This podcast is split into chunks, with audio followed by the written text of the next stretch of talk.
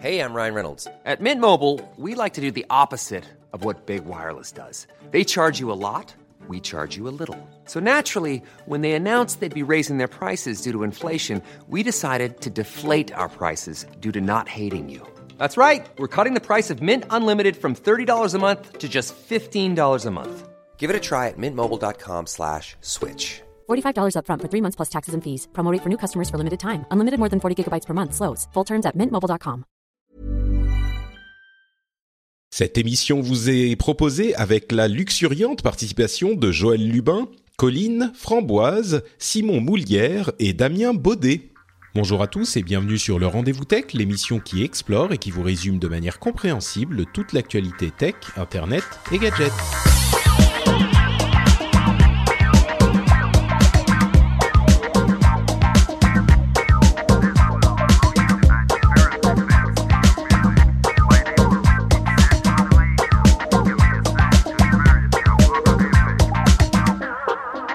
Bonjour à tous et bienvenue sur le Rendez-vous Tech, épisode numéro 198. On s'approche du numéro 200, j'ai même pas prévu un truc spécial, faudrait peut-être que j'y pense, c'est dans pas longtemps. Euh, mais avant ça, il y a quand même encore deux épisodes à faire. Ça va être un petit peu dur parce qu'avec mon voyage aux États-Unis, je me suis fait arracher une dent le lendemain de mon arrivée. J'étais là-bas pour trois jours pour la BlizzCon et euh, ça s'est passé de manière intéressante, on va dire. Là, je suis revenu, j'ai attrapé la, la, la fièvre de la, de la convention et je suis au lit euh, 18 heures par jour, mais c'est pas grave parce que pour m'aider, ah oui, je m'appelle Patrick Béja au fait, mais pour m'aider à parler du TES, vous donner tous, toutes les explications sur ce fichier euh, qui a été instauré par décret par le gouvernement et sur les conséquences tech ou peut-être les causes tech pas tellement politique de l'élection de Donald Trump aux États-Unis, eh bien, j'ai deux experts sur tous ces sujets, ou presque, à savoir Jeff Clavier d'un côté, de l'autre côté de l'Atlantique, et Cédric Ingrand de ce côté de l'Atlantique. Tous deux vont m'aider à décortiquer, décortiquer tout ça. Comment allez-vous Recouche-toi, recouche-toi, Patrick. Ouais, ça, ça va être un petit peu dur aujourd'hui. C'est les joies de l'indépendance, tu sais. Tu peux pas dire, euh, bah, je reste au lit, euh, je travaille pas. non. Donc, euh, mais ça va, ça va. On est quand même, euh, on est quand même en forme. À, Vous allez à, bien? à qui, en, à qui à qui enverrais-tu ton avis, ton, ton arrêt Ah, maladie euh, Ouais, exactement à moi-même. À ton flux RSS. C'est ça. Tu- Ça va bien, Cédric? Euh, comme dans un rêve. Il est 22 heures. Je fais les matinées de LCI. Je me lève à 4 heures, donc je t'aime. Mais demain, tu m'as dit que tu te levais pas à 4 heures demain. C'était ce matin. Non, je me, je me lèverai à 5h45, un truc. Oh, un ça va, c'est le luxe. Euh, Jeff, quant à lui, est, est silencieux, euh, complètement euh, déprimé, n'est-ce pas? Euh, les, les yeux pleins de cernes, on va dire. Et de larmes? Non, non, ça va, ça va mieux. Je pense que la semaine dernière a été très dure euh, parce que clairement on l'avait pas vu venir et je pense qu'on va en parler un petit peu quand même. Mais euh, comme j'ai dit à mes troupes, euh, on a un boulot à faire et un, portefeuille, à supporter, donc euh, on retourne au boulot et puis euh, on va voir un peu ce que ça veut dire. Ouais. Mais pour pour vous, enfin pour toi, ça va être une situation intéressante parce que vous êtes quand même dans des sphères euh, où les bon peut-être qu'on en parlera tout à l'heure, mais très rapidement, vous êtes dans des sphères où euh, les propositions, notamment de, euh, de de réduction de taxes et de ce genre de choses, vont vous affecter euh, positivement, même si euh, bon, je sais pas toi de quel côté t'es allé, mais j'ai l'impression que c'était pas de ce côté-là au niveau du vote. Mais en même temps, pour la tech, il y a quand même des choses un petit peu inquiétantes euh, qui avaient été euh, annoncées pendant la campagne par Donald Trump. Donc euh, bon, ça, doit être compliqué à, à gérer quoi. Oui, et puis objectivement, euh, oui, c'est vrai, il a, il a le nain jaune ou le, l'orange, le, comment on appelle Orange Monkey. Ouais. le singe jaune. Le singe, orange, pardon. ouais. Orange. Euh, euh, un, le, enfin, le gros problème, en fait, c'est que comme il a très peu parlé de euh, ses propositions euh, en termes de réforme, euh, si ce n'est euh, faire des choses qui sont relativement vagues, on ne sait pas trop à quoi s'attendre. Et le problème, c'est que quand tu sais pas trop à quoi t'attendre, tu te poses des questions. Effectivement, on va avoir une potentielle réduction de taxes ou une, compression des différentes tranches de taxes personnelles, éventuellement réduction de, des taxes pour les entreprises. Le gros problème pour nous, euh, venture capitaliste, c'est qu'il veut réformer la façon dont nos profits sont taxés. Et en gros, là, on va s'en prendre une, une, méchante dans la tronche si jamais il le met en place. Ce qui fait que, quelles que soient les petites réductions qu'on aurait par-ci par-là, on va s'en prendre plein la tronche sur euh, notre euh, notre outil principal, qui est en gros les les profits sur les investissements qu'on fait. Quoi. Donc, c'est pas la joie. Comme quoi, tu vois, on aurait pensé plutôt que c'est c'est ça ça politique irait vers la la, la vers les classes les plus riches et c'est vrai qu'il y aura des bon bref on va pas parler politique parce que ça serait tout un débat en lui-même. Si ça vous intéresse on va en parler dans le Phileas Club dans quelques jours à peine. Euh, mais concentrons-nous sur les questions tech. Et avant ça donc le TES ce fameux fichier euh, d'information personnelle géant qui a été euh, instauré par décret par le gouvernement euh, vraiment en douce il y a quelques une dizaine de jours de ça pendant le long week-end euh, le, le, gouvernement et notamment Bernard Cazeneuve a instauré ce fichier sans euh, discussion préalable, sans vote à l'Assemblée, euh, et ça, on pense, alors on n'est pas dans sa tête, hein, on ne sait pas comment ça s'est passé, mais on imagine qu'il espérait que ça passe discrètement.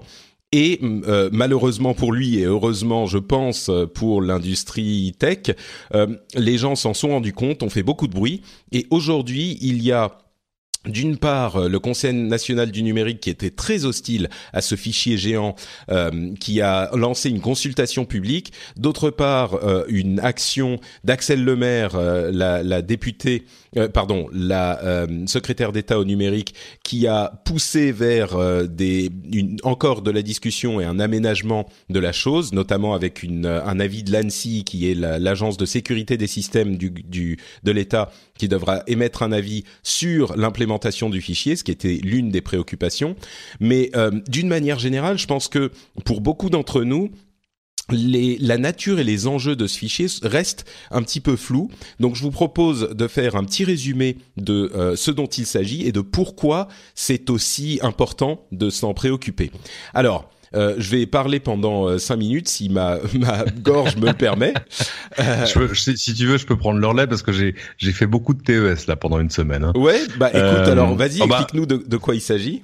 Alors le, le, projet, c'est pas c'était pas un projet secret. Hein. L'implémentation, le, le, le, décret, etc. est paru de fait pendant le week-end de la Toussaint. Alors, disons que c'était un peu discret quand même. C'était pas fait. Euh c'était pas fait avec un, grand renfort de publicité, mais en même temps, pour eux, c'était ça relevait de la pure mesure technique. Ça changeait pas. Euh, en, en gros, l'idée aujourd'hui, et c'est d'ailleurs un truc que j'ai constaté moi l'année dernière en allant refaire mes papiers, faire des papiers pour les enfants. Euh, en France, on a deux fichiers. On a le fichier des passeports et le fichier des cartes d'identité. Et c'est amusant de voir quand tu fais les deux en même temps que la procédure est pas la même. Les, les formulaires sont pas les mêmes. Il y a des il y a des procédures côté passeport qui étaient totalement dématérialisées et qui côté euh, pièce carte d'identité, il fallait envoyer des papiers, etc. Et euh, l'idée, c'était de rassembler ces deux fichiers euh, en un seul. Euh, avec alors les, données qui sont à l'intérieur, elles sont que, que, te dire Il y a, y a bah, un peu moins d'infos que dans ton profil Facebook, hein, mais il y en a un peu plus que dans ton profil Amazon. Ouais. Euh, Alors il y a l'état civil, la couleur des yeux, la taille, l'adresse, euh, la filiation des parents quand même, mhm. euh, une image du visage, donc une image numérisée, et normalement des empreintes digitales, au moins une, euh, voire plusieurs. Il peut aussi y avoir euh, la l'image de la signature, l'adresse email et les coordonnées téléphoniques si dans, dans, certaines conditions. Donc c'est quand même c'est quand même bon un, un gros en, en clair c'est toutes les infos toutes les infos qui sont sur tes pièces d'identité et puis les infos que tu as données dans le formulaire que tu as rempli pour demander cette pièce, c'est-à-dire ton contact, etc. Il n'y a pas d'infos bancaires, il n'y a pas bon. Euh, et, en fait, je pense que j'ai fini par comprendre pourquoi ça faisait tant de bruit, parce que sur le papier, après dire oui, mais vous vous rendez compte, le fait de rassembler tous ces fichiers en un, les gens vont vouloir le hacker. Oui, enfin, c'était déjà le cas peut-être probablement pour le fichier des passeports avant. Enfin, c'était pas, euh, c'était pas si différent que ça. Euh, je pense que le fond du débat, c'était de se dire, attendez, on, on, on s'est en France doté euh, d'un luxe de, de autour de ce genre de choses, et puis surtout d'un luxe de, de corps consultatif vers lequel, vers lesquels la la, puissance publique peut se tourner en disant tiens on a envie de faire ça, qu'est-ce que vous en pensez? Qu'est-ce qu'on devrait faire en termes d'implémentation? Parce qu'il y a mille façons de faire ce genre de choses. Euh, on a le Conseil national du numérique, on a on a Axel Lemaire, on a etc. Et le truc c'est qu'évidemment Cazeneuve l'aurait un peu comment dire, l'aurait un peu passé sur le corps et pas pas forcément pour leur faire de beaux enfants, euh, et, euh, et, et, a suivi son chemin, euh, parce qu'en fait tout ça avait déjà été annoncé en Conseil des ministres l'année dernière, c'était pas vraiment nouveau, mais voilà, il a, il a fait son truc dans son coin, sans demander à personne, et quand il a demandé par exemple à la CNIL, euh, bah, la CNIL c'est un avis consultatif, donc il ne tient personne, et ça tombe bien, parce que la CNIL a dit on n'est pas vraiment d'accord sur la façon dont vous allez le faire, mais en même temps on peut pas vous forcer à changer d'avis. Euh, et bah, donc voilà, et en fait là où il y a, il y a un article, un excellent article de Monsieur Pellegrini, euh, qui est euh, professeur. Euh, euh, je bon, je, je, je vous avoue mmh. que j'ai. Alors attendez, que je dise pas de bêtises. Euh, Pellegrini, mais c'est un, c'est un nom de flic, ça. Hein oui. oui, sauf que là c'est pas lui. Euh, mais donc il y a un article euh, qu'il a écrit que j'ai dans les notes de l'émission, qui est, euh, c'est un prof d'université. Bref, il est, il a, il a très bien détaillé les choses et à mon sens, L'une des causes de la discorde, c'est la différence entre authentification et identification. Et le but du fichier, c'est euh, de faciliter l'authentification, c'est-à-dire que euh, on peut pas frauder avec les documents. Quand on présente un document, on est sûr que la personne qui tient ce document est la personne euh, qui est euh, représentée sur le document. Donc ça, c'est la clé de la raison de la réforme du fichier. En fait, la clé, elle est, elle est aussi comptable. Hein. Aujourd'hui, dans les préfectures, euh, je crois que le ministère de l'Intérieur estime qu'il y a environ 2000 personnes qui sont payées à juste vérifier les pièces des demandes d'identité. Et euh, voilà, des personnels qui pourraient être déployés vers des trucs plus productifs. Ça, mais, ça, mais, peut, euh, ça peut jouer aussi, mais philosophiquement, ah, la question... La première, la première décision, elle, elle, est comptable. Hein. Oui, d'accord. Mais la, la, la, raison pour laquelle ça pose problème philosophiquement, c'est la différence dont je parlais entre authentification et identification. Le truc, c'est que l'identification, c'est le fait d'identifier quelqu'un quand on a des données euh, par exemple, je prends un exemple au hasard sur une scène de crime. Si on euh, prend une euh, une, euh, une, une empreinte digitale, euh, si on a un fichier central, eh bien, on peut consulter la chose sur le fichier central et identifier la personne. Ça, c'est l'identification et ça peut euh, servir dans ce genre de cas. Le truc, c'est que le but avoué de du fichier, comme je le disais, c'est l'authentification, et que pour faire l'authentification, on n'a pas besoin d'un fichier centralisé. C'est-à-dire que si on a une puce dans le passeport, on peut faire la même authentification. Par contre, on ne peut pas faire l'identification puisque les données sont sur le document et pas dans un fichier centralisé. Alors le problème, c'est qu'évidemment, si on a uniquement les données sur le, document, eh ben on peut euh, à chaque fois qu'on va redemander un nouveau document, si on l'a perdu par exemple, bah, il faut tout refaire. C'est un petit peu plus contraignant. Euh, il y a tout un tas de petites contraintes comme celle-ci. Euh, les problèmes quand on a un fichier centralisé, et ils sont aussi multiples, c'est que par exemple, comme tu l'évoquais Cédric, on peut avoir une euh, une faille dans le système et euh, s'il y a une pénétration dans le système, eh bien euh, les malfaiteurs peuvent avoir accès à toutes ces données. Et oui, les données sont protégées autant que possible, encore que dans la première version de, du décret, on n'avait pas d'avis consultatif de l'ANSI, on n'avait pas respecté l'avis de la CNIL, etc., etc. Donc c'était un petit peu problématique. Et puis il y a aussi une préoccupation qui est là encore plus philosophique, c'est que euh, avec un fichier centralisé, on ne sait pas comment il peut être utilisé à l'avenir. Et je crois que euh, ça c'est une euh, une idée un petit peu plus un petit peu moins concrète, mais qu'il faut pas non plus complètement euh, euh balayé d'un revers de la main. On parle pas d'un truc qui va être utilisé pour les deux ou trois prochaines années. On parle d'un truc qui va encore être en place dans 10, 20, 30, 40 ans. Et là, la question de se dire, est-ce que un jour il y aura à l'Élysée, à la Maison Blanche ou ailleurs quelqu'un qui pourrait utiliser un tel fichier de manière euh, répréhensible euh, bah, la possibilité est là. Donc, est-ce que ça veut dire qu'il faut pas jamais faire ce genre de fichiers Est-ce que ça veut dire qu'il faut euh, les faire quand même parce que ça a d'autres avantages? Je crois que l'important est de poser la question et de se de, de, de, de, discuter de la chose. Et ce qui me gêne dans l'histoire, c'est que d'une part, les gens qui avaient dit avec des précédentes versions des fichiers comme euh, Jean-Jacques Urvoas que c'était trop dangereux, euh, Aujourd'hui, on retournait un petit peu leur attention, il était, il était, il était dans l'opposition à l'époque. Ah bah bien sûr, c'est ça. Hein. Mais c'est c'est quand même euh, parlant. Euh, et, et puis l'autre truc, c'est qu'il n'y a pas eu de consultation, mais c'est ce problème. Enfin, je, je me retourne vers euh, vers Jeff là, par exemple. L'idée d'avoir un fichier centralisé euh, qui réunit toutes les informations de 60 millions de personnes avec les photos, l'affiliation, euh, les empreintes digitales avec l'idée de se dire peut-être qu'un jour il y aura quelqu'un euh, à la tête de l'État dont les intentions seront euh, un petit peu moins louables. Euh, Est-ce que toi ça te fait peur en tant que personne qui navigue dans la tech et puis qui maintenant constate ce genre de problème? Ou est-ce que tu te dis euh, bah oui mais on a besoin des fichiers parce que mine de rien c'est important pour euh, entrer dans le monde moderne quoi? Oui, puis c'est toujours le problème de quelle est la situation la plus euh, euh, sûr en termes de sécurité quelles sont les, quelle est la façon que l'on a pour traquer euh, les potentiels terroristes et leurs activités quand ils essaient de rentrer euh, dans les différents pays, surtout un, un, pays aussi grand que les États-Unis, avant qu'on ait le mur. et donc, non, apparemment, ce ne serait qu'un grillage. Hein, voilà, ce sera, ce sera une fence. je sais pas comment on dit fence en français. et donc, un grillage, une, okay, une barrière. Une barrière, voilà, une barrière. donc j'ai jamais été euh, trop troublé par ça, à condition que euh, les règles de, euh, de privacy soient respectées. C'est souvent là le, le, problème que tu as, c'est que tu vas avoir donc du suivi de, de personnes, de leur activité, qui n'est jamais déclaré. Et donc c'est ça le problème. C'est ça en fait, c'est qu'une fois que le fichier est établi, c'est la boîte de Pandore. Euh, tu peux plus revenir en arrière, tu peux pas le détruire le fichier, enfin à moins que, a priori non.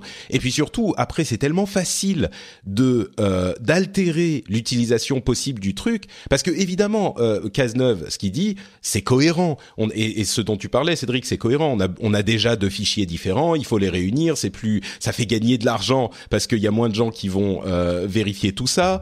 Euh, euh, et puis c'est automatisé, etc. Oui, ça c'est pas faux, mais la préoccupation n'est pas là. La préoccupation vient après.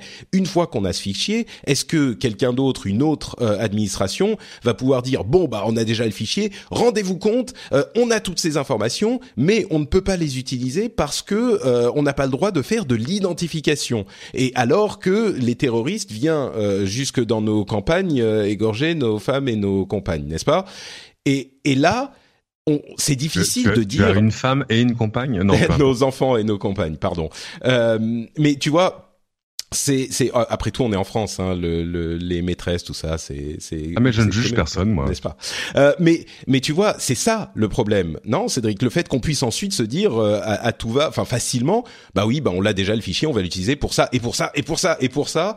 Eh, bien sûr mais c'est c'est un problème absolument récurrent dès que tu parles d'un fichier de, dès que tu parles même d'une chose d'une chose numérique parce que ce qui est bien avec le numérique c'est que projeté à l'infini tout est possible toujours euh, tu vois, les robots vont prendre tous nos emplois, enfin, etc. Donc euh, c'est difficile de mettre en place quelque chose. Tu vois, le, le, là c'est vraiment le code qui fait la loi. Euh, Aujourd'hui, dans le code de ce fichier, on dit euh, ce n'est fait que pour de l'authentification. En clair, euh, je vais pas te retrouver à partir de ton empreinte digitale, mais par contre, quand tu vas venir et que tu vas me donner ton empreinte digitale, ça me permettre de vérifier que c'est bien toi. mais mais ça, de fait, il y a que le code qui détermine ce que le ce que le fichier va être en, en, en mesure de de, faire ou de produire. Euh, donc euh, voilà, j'avoue que ma, ma, religion est pas faite. Je comprends, euh, je comprends l'enjeu. Je suis d'accord avec le fait que voilà, on, on s'est doté de, de, gens et de, on va dire, de comités d'experts, tu vois, qui peuvent donner des conseils à la puissance publique sur comment sauvegarder la vie privée. C'est quand même invraisemblable qu'on n'ait pas consulté le Conseil national du numérique, l'ANSI et la CNIL. Enfin, la CNIL, on lui a dit ça va? La CNIL a dit oui mais et on a retenu que le oui. Donc ouais, exactement. Pour tout dire, le, le, le ministère de l'Intérieur avait consulté le Conseil d'État, euh, mais pas sur euh, la portée du fichier, etc. Ils avaient consulté le Conseil d'État pour savoir s'ils étaient forcés d'en passer par la voie législative, c'est-à-dire est-ce qu'il fallait une loi ou est-ce qu'un décret suffirait. Le Conseil d'État a dit écoutez, nous on vous conseillerait quand même d'en passer, euh, de, de, passer devant le Parlement, mais de fait, bon, vous pouvez ne faire qu'un décret. Là encore, le, le, ministère de l'Intérieur a entendu la partie de la phrase qui l'intéressait. Ouais. Donc oui, oui, bien mais sûr. Tu sais, ce qui me, ce qui me préoccupe là-dedans, c'est que c'est vrai ce que tu dis. Avec dans la tech, on peut tout faire, mais il y a certains domaines qui sont euh, plus problématiques et ils sont limités, mais dans certains domaines, je crois qu'il faut être plus prudent avec la tech euh, que, que dans d'autres. C'est notamment le cas du vote électronique. Euh, on a différents. Je, crois qu'on en a parlé dans un épisode précédent, mais aujourd'hui, les experts sont à peu près d'accord sur le fait que le vote électronique, on en parlait à propos de l'élection américaine, le vote électronique est difficile à, il est difficile d'en garantir la sécurité. Ça veut quand même dire que c'est difficile de hacker à grande échelle, mais il n'empêche, euh, on peut pas en garantir la sécurité. Et ben pour le vote, c'est un, un, domaine dans lequel je crois qu'il faut pêcher par excès de prudence. Là, pour moi, on est un petit peu dans le même euh, dans le même cas. Euh, le fait de pouvoir payer ses impôts en ligne, d'interagir avec les administrations en ligne, etc. Oui, ok, très bien. Dans le cas d'un fichier général de 60 millions de personnes avec autant d'informations, je crois qu'il n'est pas incohérent de prendre un peu son temps, euh, même si ça, ça pose d'autres problèmes par ailleurs. Et c'est ça qui me qui me pose le plus de, de soucis là-dedans. Je suis pas forcément fondamentalement contre l'idée. A priori, je suis pas pour, mais je suis prêt à en discuter. Mais le fait de de, de, de passer en force, de demander l'avis de personne. Euh, oui, on peut arguer du fait que, euh, alors, si on avait demandé l'avis du Parlement, c'est facile à politiser une euh, une une problématique comme ça. C'est facile de dire ah mon Dieu, on va ficher les enfants, euh, vous allez avoir des des d'horribles nationalistes qui vont venir chercher les enfants juifs et arabes, etc. Exactement. mais, mais, tu vois, tu vois bien que d'ailleurs comment on définit le langage, hein, les, les gens qui appelaient ça le, le fichier des honnêtes gens. Euh, je me rappelle quand je crois que c'était Clinton qui voulait réformer les droits de succession aux États-Unis et, et, les républicains parlaient de la death tax. Euh, et euh, dès que tu redéfinis le langage, forcément, tu, tu, tu, donnes un accent particulier au projet. Et c'est vrai que c'est le genre de choses devant lequel, euh, oui, c'est facile de faire peur. Euh, pourtant, je, donc, je, pense pas qu'on passera au travers. pour ça, mais exactement. Mais ça n'empêche, mais ça n'empêche pas qu'il faudrait. Enfin, t'es d'accord quand même que c'est ils sont allés un peu vite, quoi. Euh, je sais ah, pas. Ah bah évidemment, ils... mais le truc c'est t'as des experts à disposition et qui sont là pour ça. C'est bien de les faire travailler. Euh, ce serait pas une mauvaise idée, ne serait-ce que justement dans l'implémentation, la sécurité, etc. Moi, j'ai eu un, un, débat avec euh, euh, Mounir Majoubi, qui est le président du, du Conseil national du numérique, et c'est ça qu'il disait. Il disait attendez, euh, vous savez, on a le choix entre un fichier entièrement centralisé et puis 60 millions de fichiers, c'est-à-dire une puce par carte, et puis 1000 solutions entre les deux euh, bah voilà, euh, ça veut dire qu'on a quand même un, un, un, large sujet de discussion et vu que c'est de fait quelque chose qui est censé rester dans le temps, bah au moins euh, peut-être essayer d'être sûr qu'on fait les bons choix techniques euh, dès le début. Mais c'est amusant, hein, on, se, on se monte pas mal le bruchon. Moi j'ai parlé à un policier sur le sujet, je lui ai dit mais alors qu'est-ce que ça va changer pour vous?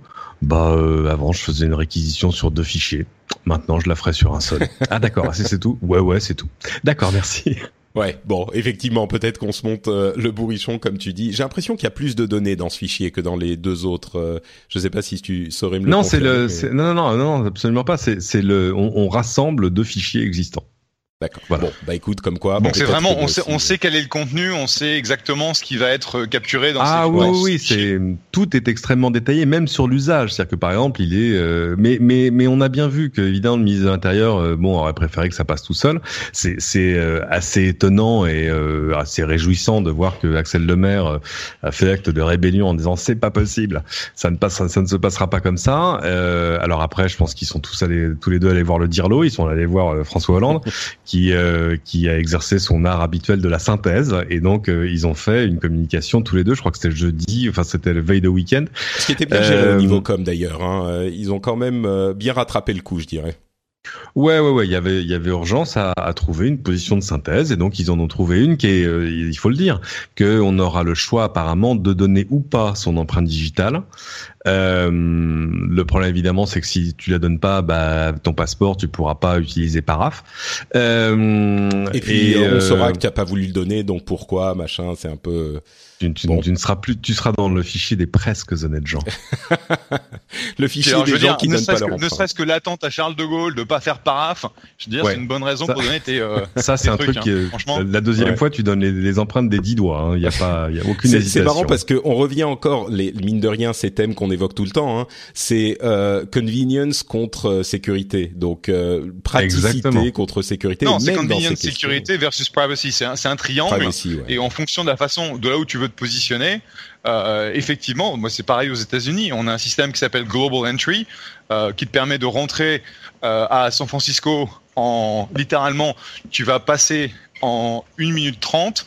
Bah c'est ça, ou alors tu fais la queue pendant des dizaines, si Jusqu'à plus. jusqu'à deux heures. Ouais, ouais, je l'ai, je l'ai fait plus d'une fois. Mhm. Effectivement, Global Ouais, Entry, ouais. ben la deuxième fois, tu le fais. Hein. C'est, il y, a, y, a, y a pas de souci là-dessus. Non, mais bon, ça, écoutez, on, on- Vas-y, vas-y. On pourrait en parler euh, pendant longtemps de cette histoire de TES, mais on doit aussi euh, évoquer les questions de l'élection américaine et donc de l'élection de Donald Trump, euh, qui a surpris euh, bah, à peu près le monde entier, je crois, euh, y compris peut-être lui-même. Euh, mais La moitié des États-Unis, la plupart, la plupart des gens au monde et lui-même, effectivement. Ouais, voilà, on va dire ça comme ça. Euh, et, et donc, euh, comme je le disais, on va pas tellement parler euh, de politique, même, on- même si on a fait quelques petites plaisanteries euh, en passant. Euh, parlons Ouais, mais là, plutôt. attends, tu- là, tu, tu m'amènes sur le programme, tu me demandes de pas faire de plaisanterie, là, je peux pas. Ouais. là. Parce que bon, tu me dis, tu me demandes de parler du président Trump Ah, et que je commence pas à me terrible. marrer, quoi. Enfin, franchement, euh, C'est terrible. franchement, Je, euh, je, je commence à peine à, je dirais même pas à me faire à l'idée, mais c'est-à-dire à, à accepter la réalité de cette situation. J'ai vraiment énormément beaucoup de mal. Et, et de fait, du coup, tu remontes dans les discours en disant bon alors, et qu'est-ce qu'il veut faire au-delà de, je te parle pas de l'avortement des armes et du machin, euh, et tu tombes sur, euh, tu sais quand tu quand tu fais la, la maquette d'un journal la première fois, tu mets du faux texte en latin. Et ben c'est un peu ça. C'est euh, we're gonna get the brightest people to solve all, all these problems. Ok. Et mec, tu vas faire quoi exactement? Well, we're gonna get the best people, you know. Ouais. And I'm so smart. and it's and gonna be big- beautiful. Uh, it's really gonna be beautiful. great. It's gonna be great. We're, we're gonna have so much win. You'll be tired of winning. We're, we're gonna have so much win. Donc, non, mais il y avait, il y avait, euh, il y avait le- la première interview du président elect Trump, parce que c'est comme ça qu'on appelle le président qui a Mhm. été élu, mais pas encore euh, euh, institué, puisque le, il sera, il sera nommé président en janvier, ouais. le 20 janvier. Enfin, le, le Euh, 19 décembre par le collège euh, électoral et puis le Voilà. intronisation. Le, tu connais, le- tu connais tes janvier, classiques. Ouais. Euh, et donc, euh, le président elect était sur euh, 60 Minutes, qui est donc le, Mhm. le, le truc par, enfin, c'est le, le truc de super grande C'est le audience. magazine d'actualité politique à la Voilà. télé euh, par excellence. Ouais. C'est le capital, euh, mais euh, qui passe sur TF1. Je sais pas s'il y a un équivalent. Et donc, euh, en gros, il a rien dit. C'était, euh, Bah ouais. il a continué avec son son vocabulaire euh, de maternelle avancé, et euh, c'était donc ouais, voilà quoi. C'est Bah, ça qui ans. est, c'est ça qui est compliqué à comprendre. Et on va parler d'un autre élément euh, qui est important aussi, c'est le rôle qu'a eu euh, la, les médias sur Internet, qu'ont eu les médias sur Internet et les réseaux sociaux euh, dans cette élection. Je pense que c'est un peu intéressant d'en parler aussi parce qu'il y a une remise en question du journalisme sur Internet et des réseaux sociaux qui est en train de se faire. Euh, mais ce qui est difficile à comprendre, parce que ça, pour le coup, les raisons pour lesquelles on en parle, c'est que ça va avoir des conséquences non seulement sur les États-Unis, qui sont le cœur de l'activité tech euh, et de l'innovation tech, comme on le sait, mais aussi sur le reste du monde dans ce domaine. Et tout ce qu'a dit euh, le, candidat Trump jusqu'à maintenant a été extrêmement vague. Euh, il a dit des choses comme par exemple qu'il fallait boycotter Apple qu'il fallait, ce qui était bon, ce qui est un petit peu euh, étrange, euh, boycotter Apple parce qu'ils euh, gardaient leur argent euh, généré à l'étranger, ils le gardaient à l'étranger. Et la raison pour laquelle ils le gardent à l'étranger, c'est qu'il y a trop de taxes sur la euh, le fait de, de ramener l'argent aux États-Unis. Et donc, une des propositions, c'était de ramener cette taxe à 10%, alors qu'elle est à presque, je- si je ne m'abuse, 40 ou 50% aujourd'hui. Euh, Yep. Mhm. Et, et donc de la ramener à 10%, ce qui pourrait, euh, pour le coup, alors que l'ensemble, on va dire, euh, comme on le sait, hein, les, les élites entre guillemets intellectuelles étaient plutôt du côté gauche, euh, et, et là, ça va leur bénéficier puisqu'ils vont pouvoir ramener l'argent avec une taxe à 10%. Mais il y a eu d'autres euh, choses qui ont été discutées, euh, notamment le fait que euh, ils voulaient ramener la fabrication de matériel informatique aux États-Unis. Mais là encore, on est on est très vague. Euh, le fait de faire fabriquer le matériel comme les téléphones euh, aux États-Unis, c'est très compliqué. Il n'y a pas le savoir-faire. Je sais pas, Jeff, c'est c'est possible, c'est envisageable ce genre de choses ou euh... Bah, c'est envisageable par les robots. Ouais. Donc Mais le problème, le problème, c'est ça, c'est qu'il dit qu'il veut ramener euh, des millions de jobs euh, qui sont aujourd'hui euh, dans le euh, dans tout ce qui est manufacturing, que ce soit donc les ordinateurs, que ce soit la production de voitures, que ce soit tout ça. Mais fondamentalement parlant, on n'a pas forcément les usines, on n'a pas forcément le savoir-faire, et si jamais on se mettait à construire en 2016 des solutions euh, qui, euh, qui doivent durer pour euh, 10, 15, 20 ans, on le fera à base de robots. Et Ouais. donc, euh, Je veux dire, c'est ça le problème, c'est que fondamentalement, l'électorat de Trump, euh, qui est euh, bah, euh, en gros la, la partie moyenne des États-Unis, ce qui se trouve entre les, les deux côtes. ce sont donc des, des gens qui ont souffert à cause de la globalisation. Donc ça, faut, faut être très clair. Ils ont perdu, perdu énormément de pouvoir d'achat, et c'est pour ça en fait que il y a beaucoup de gens en fait qui ont voté pour la première fois c'est-à-dire que typiquement, ils, se retrouvaient comme étant, euh, on va se considérer comme étant euh, défranchisés, donc ils, ils votaient pas, et ils ont voté pour Trump pour la première fois. Et en fait, ce sont des gens qui espèrent récupérer une partie de leur pouvoir d'achat grâce à des jobs de, de meilleure valeur, c'est ce que Trump a promis, mais ces jobs n'existent pas. Et je dirais qu'au fur et à mesure où la tech, donc nous, dans la Silicon Valley, on continue nos, inventions euh, dans tout ce qui est robotique, intelligence artificielle, etc.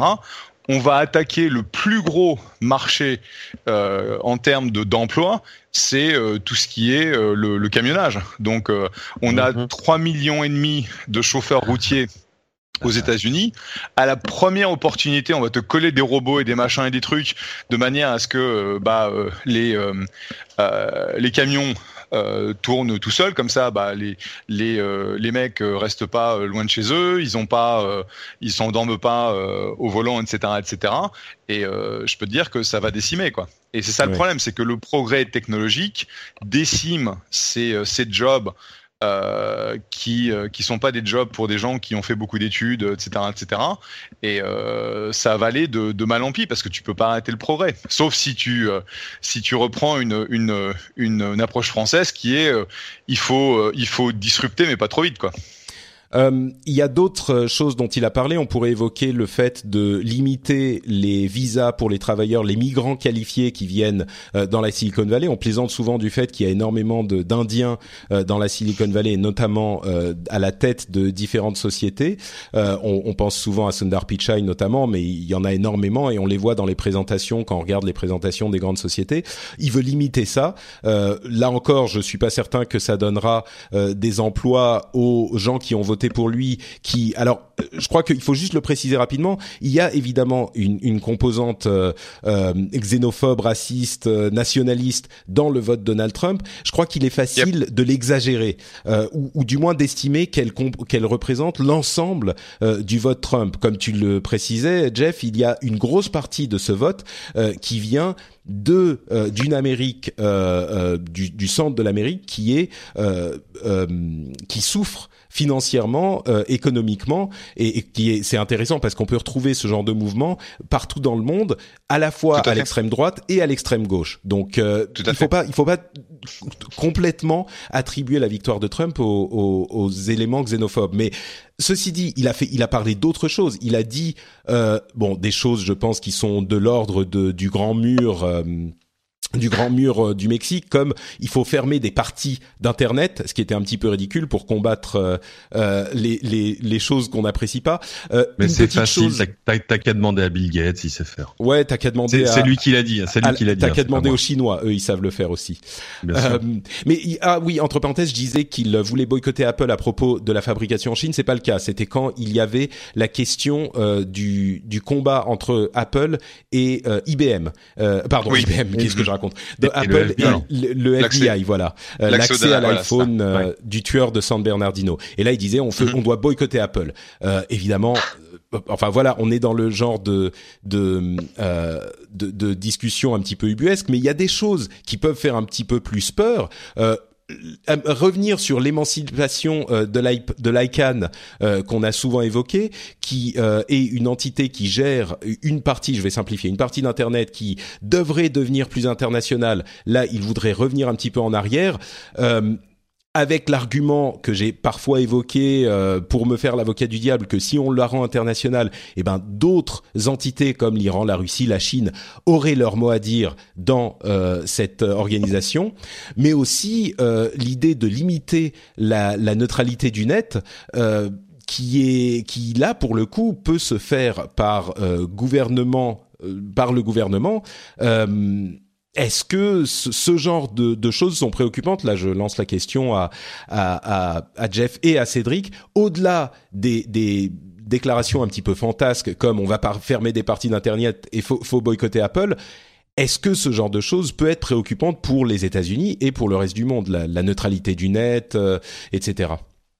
Non, mais c'est jusque-là, c'est des rodomontades. C'est-à-dire qu'on s'aperçoit que il est en train de faire du backtracking sur l'essentiel des choses qui, tu vois, quand il dit, euh, allez, alors désolé de parler politique, mais euh, ce sera la fin d'Obamacare. Là, maintenant, il dit non, mais bon, il y a des choses qu'il faut réformer, on va laisser tel quel. Euh, le mariage homosexuel, il dit non, mais ça, c'est une loi qui est déjà bien installée, on va pas y toucher. Euh, on s'aperçoit que les trucs sur l'avortement, oulala, vous savez, ça va prendre énormément de temps.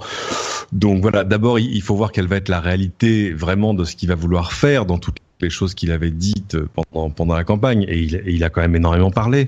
Euh, et euh, enfin tu vois il y a, il y a Et une tweeté, espèce de et tweeté, et tweeté. et, et tweeté Mais, énormément mais À alors du fin, coup, il- t'es- est-ce il que lui tu es en train de dire qu'il n'y a pas de, est-ce que tu es en train de dire qu'en fait c'était que du vent et euh, on n'a pas trop à s'inquiéter euh, Non. sur la tech? Non mais Non, non, non, non, non, c'est pas, il faut, il euh, voir ce qu'il faut voir ce qui va rester vraiment. À mon avis, il y a des choses qui vont rester vraiment parce que elles sont de l'ordre de sa culture. Mais euh, d'abord, il a quand même une culture qui est très très euh, très pro business. Euh, c'est tu vois, Tim Cook va pas te dire c'est une bonne nouvelle que que Donald Trump soit élu, mais enfin le fait de pouvoir rapatrier ses bénéfices étrangers à 10% de taxes, c'est quand même le truc pour lequel il depuis combien de temps? Toujours. Euh, donc voilà. Ah euh, bon, d'un autre côté, enfin, faut, euh, faut, faut voir deux choses. Un, effectivement, il a raconté énormément de conneries pour se faire élire, et malheureusement, il y a un tiers de l'électorat, pardon, la- un quart de l'électorat qu'il a, qu'il a cru, et il a très bien joué son, son jeu euh, au travers du collège électoral, puisque aux États-Unis, on va le rappeler, euh, vous pouvez gagner euh, l'élection, c'est-à-dire que Hillary Clinton a à peu près 2 millions de votes de plus que Trump, euh, puisque là ils ont quasiment fini de compter, euh, et donc elle a, à peu près 2 millions de, de votes d'avance, mais c'est c'est dans des États qui ne comptent pas, puisque chaque État américain va avoir un certain nombre de votes qui correspondent à la, taille de l'État, mais c'est pas complètement corrélé. C'est-à-dire que En, il y a en des gros, c'est un petit peu comme les élections parlementaires ici, euh, sans proportionnel, quoi. C'est-à-dire Voilà. que euh, et, et avec un nombre de d'électeurs, de, c'est pour pour s'assurer que euh, les États, même les plus petits, euh, ont quand même leur voix et leur mot à dire. Voilà, parce qu'en gros, ce que ça voudrait dire, c'est la Californie, c'est-à-dire nous, et New York, c'est-à-dire eux, on se met d'accord sur un candidat et on gagne, parce qu'en fait, on a un surplus de population qui est, euh, qui est monstrueux. Euh, malheureusement, ça suffit pas. Donc, il a Ah, et la Floride. Et la Floride. Ah, mais la Floride, on a perdu. Euh, et donc, on, on a une situation où il a gagné grâce à un, à un mouvement populiste fort, où beaucoup de gens ont voté pour la première fois, et ça a été un, un message très simple, très simpliste. Euh, bien souvent, on disait avec un vocabulaire de, de maternelle ou de ou d'école primaire. Malheureusement, c'est euh, le vocabulaire très simple et les idées très simplistes que cet électorat a très bien compris. Parce que si c'est euh, des phrases très compliquées où tu fais pas, tu parles de globalisation, de machin, de trucs, je veux dire, ils comprennent rien. Mais c'est vous avez perdu vos jobs, je vais ramener vos jobs à la maison. Ça, ils comprennent bien. Alors justement, derrière- parlons. Oui, par- pardon. Et derrière, euh, c'est pas de la politique, c'est juste. euh, et donc aujourd'hui, euh, puisqu'il a, tout le monde était surpris, y compris lui, qu'il a été élu. Maintenant, il faut trouver euh, des gus à élire dans son cabinet qui vont mettre en place nommer, ouais. ces, euh, ces différentes, euh, bah, ces différentes policies. Et euh, c'est c'est pour ça qu'on fait énormément attention à qui est-ce qui va être euh, donc euh, son chief of staff. Bon, c'est un c'est un c'est un politicien euh, qui est euh, qui est qui est assez établi donc de ce côté-là ça va. Euh, ça va sauf être qu'il y a, le- il y a être- Steve Bannon qui est son chief stratégiste Voilà. euh, machin, Là, qui, a, qui est un petit peu plus pré- préoccupant. Ouais. Voilà. Euh, derrière, tu vas avoir euh, Rudy Giuliani qui va être, euh, euh, on pense, son euh, son attorney général. Et ça, c'est ça, ça craint parce que ça veut dire que euh, il y a les libertés au sens large vont en prendre un coup. Et donc, c'est ça. On va regarder de façon très précise qui est-ce qui va être à la défense, aux, aux, aux affaires étrangères, à la à la finance et on essaiera de voir un peu comment on va on va naviguer le truc. Et effectivement, comme tu le disais, Patrick, il a déjà commencé à rétro-pédaler euh, sur euh, certaines promesses, comme le disait Cédric. Oh ouais, donc euh, Obamacare, bah, on a 22 millions de Pékin qui sont qui sont assurés grâce à Obamacare, donc on peut pas retirer Obamacare comme ça. Il y a effectivement tous les avancées sur le mariage homosexuel, etc., qui ont été faits. Il peut pas les retirer tel quel. Le problème, c'est que il peut pas se retourner vers son électorat et dire merci pour les votes et en fait je vais rien faire. Donc il va forcément donner un certain nombre de mesures visibles à son électorat pour qu'il soit content qu'il ne qu'il le décime pas d'ici deux ans quand les prochaines élections ont lieu. Et donc c'est là où on serre les fesses et on se dit qu'est-ce qu'on va avoir? Si c'est euh, si c'est euh, les taxes et machin etc. Ben on verra ce que ça veut dire. Ça peut foutre en l'air l'économie donc ça craint. Mais au minimum c'est pas euh, la problématique de liberté euh, personnelle, liberté d'expression où il a il a beaucoup milité pendant sa campagne où c'était le, pire. Et aujourd'hui je veux dire le truc qui se qui se développe depuis depuis mardi donc il a été c'est le nombre d'agressions et de crimes racistes sont absolument, mais en, ça a été multiplié par 10, 20, 50. malheureusement, il y a eu un, étudiant saoudien qui a été tué parce qu'il y a des blancs qui l'ont, qui se le sont chopés, qui l'ont, qui l'ont tabassé, il est mort. Et euh, malheureusement, c'est le genre de truc euh, qui va se, qui va se développer parce que même si, comme tu le disais, toute la population, enfin, euh, un, un, quart de la population américaine n'est pas raciste, n'est pas xénophobe, il y a une minorité active, euh, y compris euh, le Ku Klux Klan, etc., qui se, qui s'affichent aujourd'hui de façon très ouverte et qui eux vont les chercher, euh, que ce soit les femmes, les les gens de couleur, les les gens de différents sexes, machin, etc. Il y a un énorme risque et c'est pour ça qu'il doit impérativement Trump s'opposer très très rapidement à ce genre de trend, sinon ça va être une boucherie. Et c'est ce que c'est ce qu'on se disait. C'est déjà on, avait des problèmes avec euh, Black Lives Matter, donc les les vies des noirs sont importantes euh, du temps d'Obama. Alors du côté Trump, enfin après euh, dans sous une présidence Trump, t'imagines même pas quoi. Alors je suis, je, voudrais qu'on parle. Le, ce que je retiens de tout ce que vous avez dit, enfin, il y a plein de choses à retenir, mais au niveau de la tech, c'est que en fait, pour la tech comme pour le reste, on ne sait pas trop à quelle sauce on va être mangé. Donc euh, on attend de voir parce que c'est impossible de, de débroussailler euh, tout, de, de s'y retrouver dans les broussailles de tout ce qu'il a dit.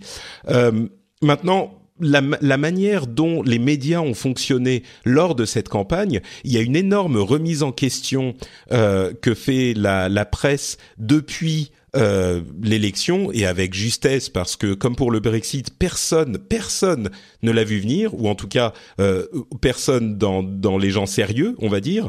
Euh, et et, et, du coup, on se pose des questions sur d'une part la presse, quel a été son rôle et comment elle doit euh, changer. Et là, peut-être que je vais poser la question à Cédric, mais aussi euh, les réseaux sociaux avec des grandes questions sur la dissémination des euh, des histoires fake, des, des histoires qui n'étaient pas correctes. Euh, qui n'étaient pas factuels, qui se sont euh, diffusés sur les réseaux sociaux, que ce soit sur Facebook qui est pointé du doigt aujourd'hui, même si Mark Zuckerberg a répondu en disant que l'immense majorité des, euh, des, des histoires partagées, 99% sont authentiques. Euh, il ah reste ah. quand même 1% qui joue peut-être un rôle important. Bon, on ne sait pas si ce chiffre est tout à fait exact.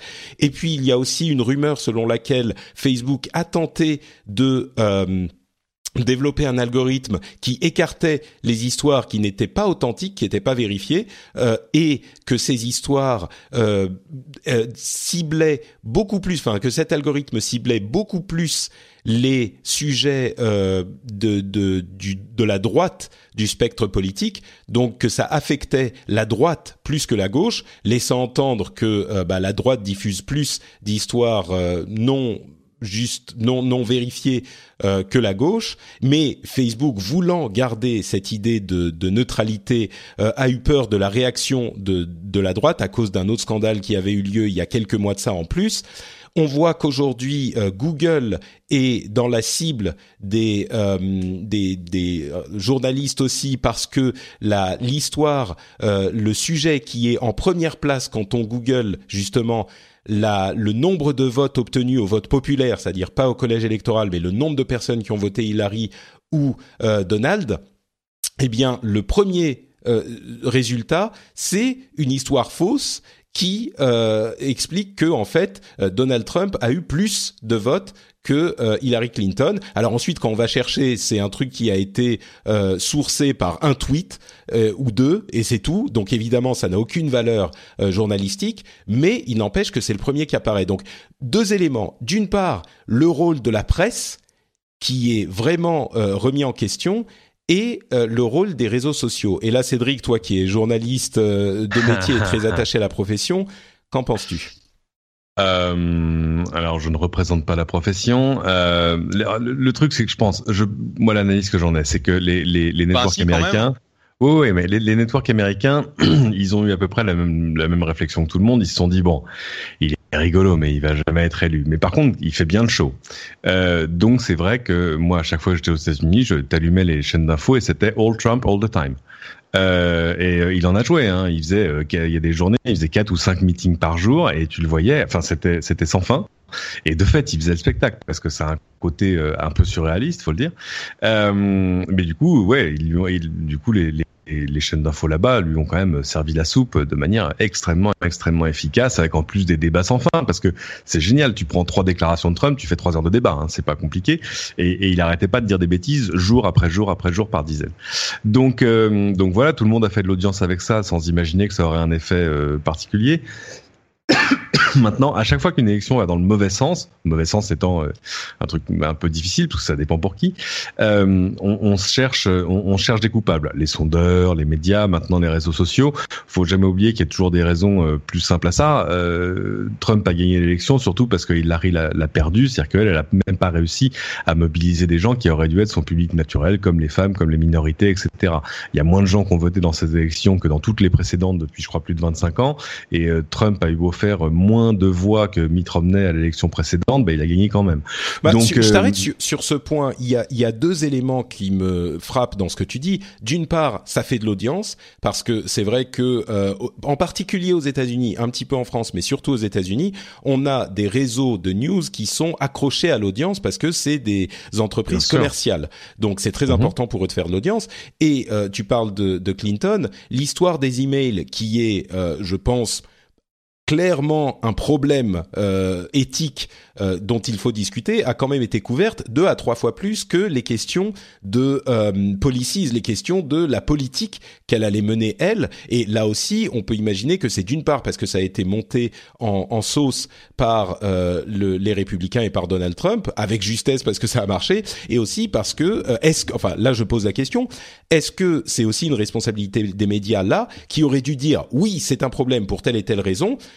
parlons aussi des questions de politique que vont mener les deux candidats. J'ai l'impression qu'ils n'ont pas. Oui, mais la, la, la tentation est forte et, là, là, on va rejoindre des, des choses qui sont plus franco-françaises. La tentation est toujours forte de, de, traiter la politique et surtout des élections comme tu traiterais une, une course de chevaux, euh, parce que c'est beaucoup plus excitant, tu vois, de dégrainer les sondages jour après jour et d'en faire des questions, des pures questions de personnes, euh, sans rentrer dans des dans des dans des considérations politiques. Moi, j'ai été frappé. c'est ce que je te dis. Est-ce qu'ils est-ce qu'ils n'ont pas euh, manqué au travail à la bien responsabilité qu'ils avaient Si, bien sûr. Mais bien sûr. ils ont, mais bien sûr. Mais le, le, le, Jeff, le problème, Jeff va devoir partir dans pas longtemps, donc je voudrais aussi lui lui donner la parole. Excuse-moi, Cédric, on, on, viendra vers toi, mais euh, ouais, c'est devenu, de la c'est devenu de la télé-réalité, c'est-à-dire que euh, c'était vraiment du euh, du coup par coup. Ah bah il y a tel tweet, il y a telle chose, il y a tel machin, et donc euh, l'idée c'est que tu allais sur euh, tu allais sur CNN ou sur MSNBC qui sont et, et ce qu'il faut savoir c'est que tu as vraiment une une forte segmentation des euh, euh, des, euh, des, réseaux, c'est-à-dire que euh, tu vas aller sur tu vas aller sur Fox si tu, tu es pro Trump, tu vas aller en gros sur CNN si tu es pro Hillary, même s'ils disent qu'ils sont qu'ils sont plutôt vers le centre, ils étaient quand même assez assez pro Hillary. Et en gros, tu ne fais que te te renforcer dans ton point de vue. Et c'est ça le gros problème, c'est qu'aujourd'hui, à cause des réseaux sociaux, je veux dire très honnêtement, euh, je regarde dans mon feed Facebook des gens avec qui euh, bah, j'ai créé des relations depuis des années. C'était très difficile de voir qui est-ce qui était de façon très claire et, et non équivoque un supporter de Trump. D'accord? Mis à part Peter Thiel où clairement tu ne pouvais pas le Et donc, parce que tu voyais euh, clairement donc un, un, renforcement du message de d'Hillary, de Trump, de machin, de trucs, t'avais pas vraiment idée de de la de l'amplitude du mouvement de l'autre côté. Et en fait, ce qui s'est passé, je pense que le la troisième question, Patrick, c'est pourquoi est-ce que les instituts de sondage se sont plantés, mais alors plantés de façon monstrueuse, où ils ont été infoutus de prévoir le fait que tu avais une telle déferlante de votes potentiels pour Trump, bah, ou en fait, Brexit, hein. Comme au Brexit. Dès le début du, euh, de, de, la publication des résultats, moi je me rappelle, j'étais dans un événement euh, à partir de 6 heures et donc j'étais sur scène, je regardais mon téléphone et dès les premiers résultats, on a commencé à se dire oh putain, c'est mal barré.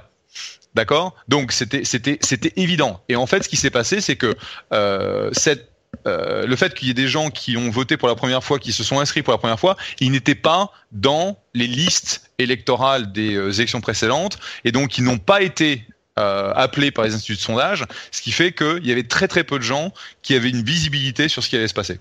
Mais alors, bon, j'entends beaucoup Il y a une difficulté qui est particulière aux États-Unis, c'est que c'est qu'il suffit de 2% de différence sur deux États pour faire basculer une élection. Donc forcément, ça simplifie le travail de personne. Ouais. Et en fait, ce qui s'est passé, c'est que il y a eu l'histoire du, du, du, patron du FBI qui a dit il y a euh, une semaine avant la, avant les élections, ah bah on, on, on, se replonge dans les emails de, de d'Hillary. Et en fait, de façon super smart, parce qu'en fait, tu peux dire ce que tu veux, mais la, la, la campagne de Trump, que ce soit en termes de sa capacité à attirer les, les médias euh, comme, comme une mouche sur du miel, qui lui a donné en fait un avantage qui, qui a valu l'équivalent de milliards de dollars dépensés en, en pub qu'il n'a pas eu besoin de, de financer parce qu'en fait il avait cette présence dans les médias.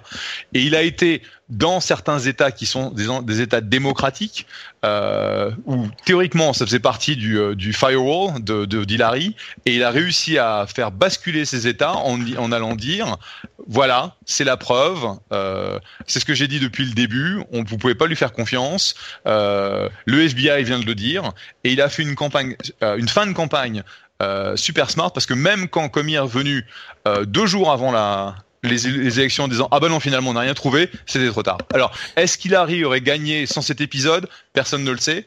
Comme le disait Cédric, il suffit de 2% d'un côté ou de l'autre pour basculer, faire basculer une élection. Mais en tout cas, clairement, ça n'a pas aidé la cause.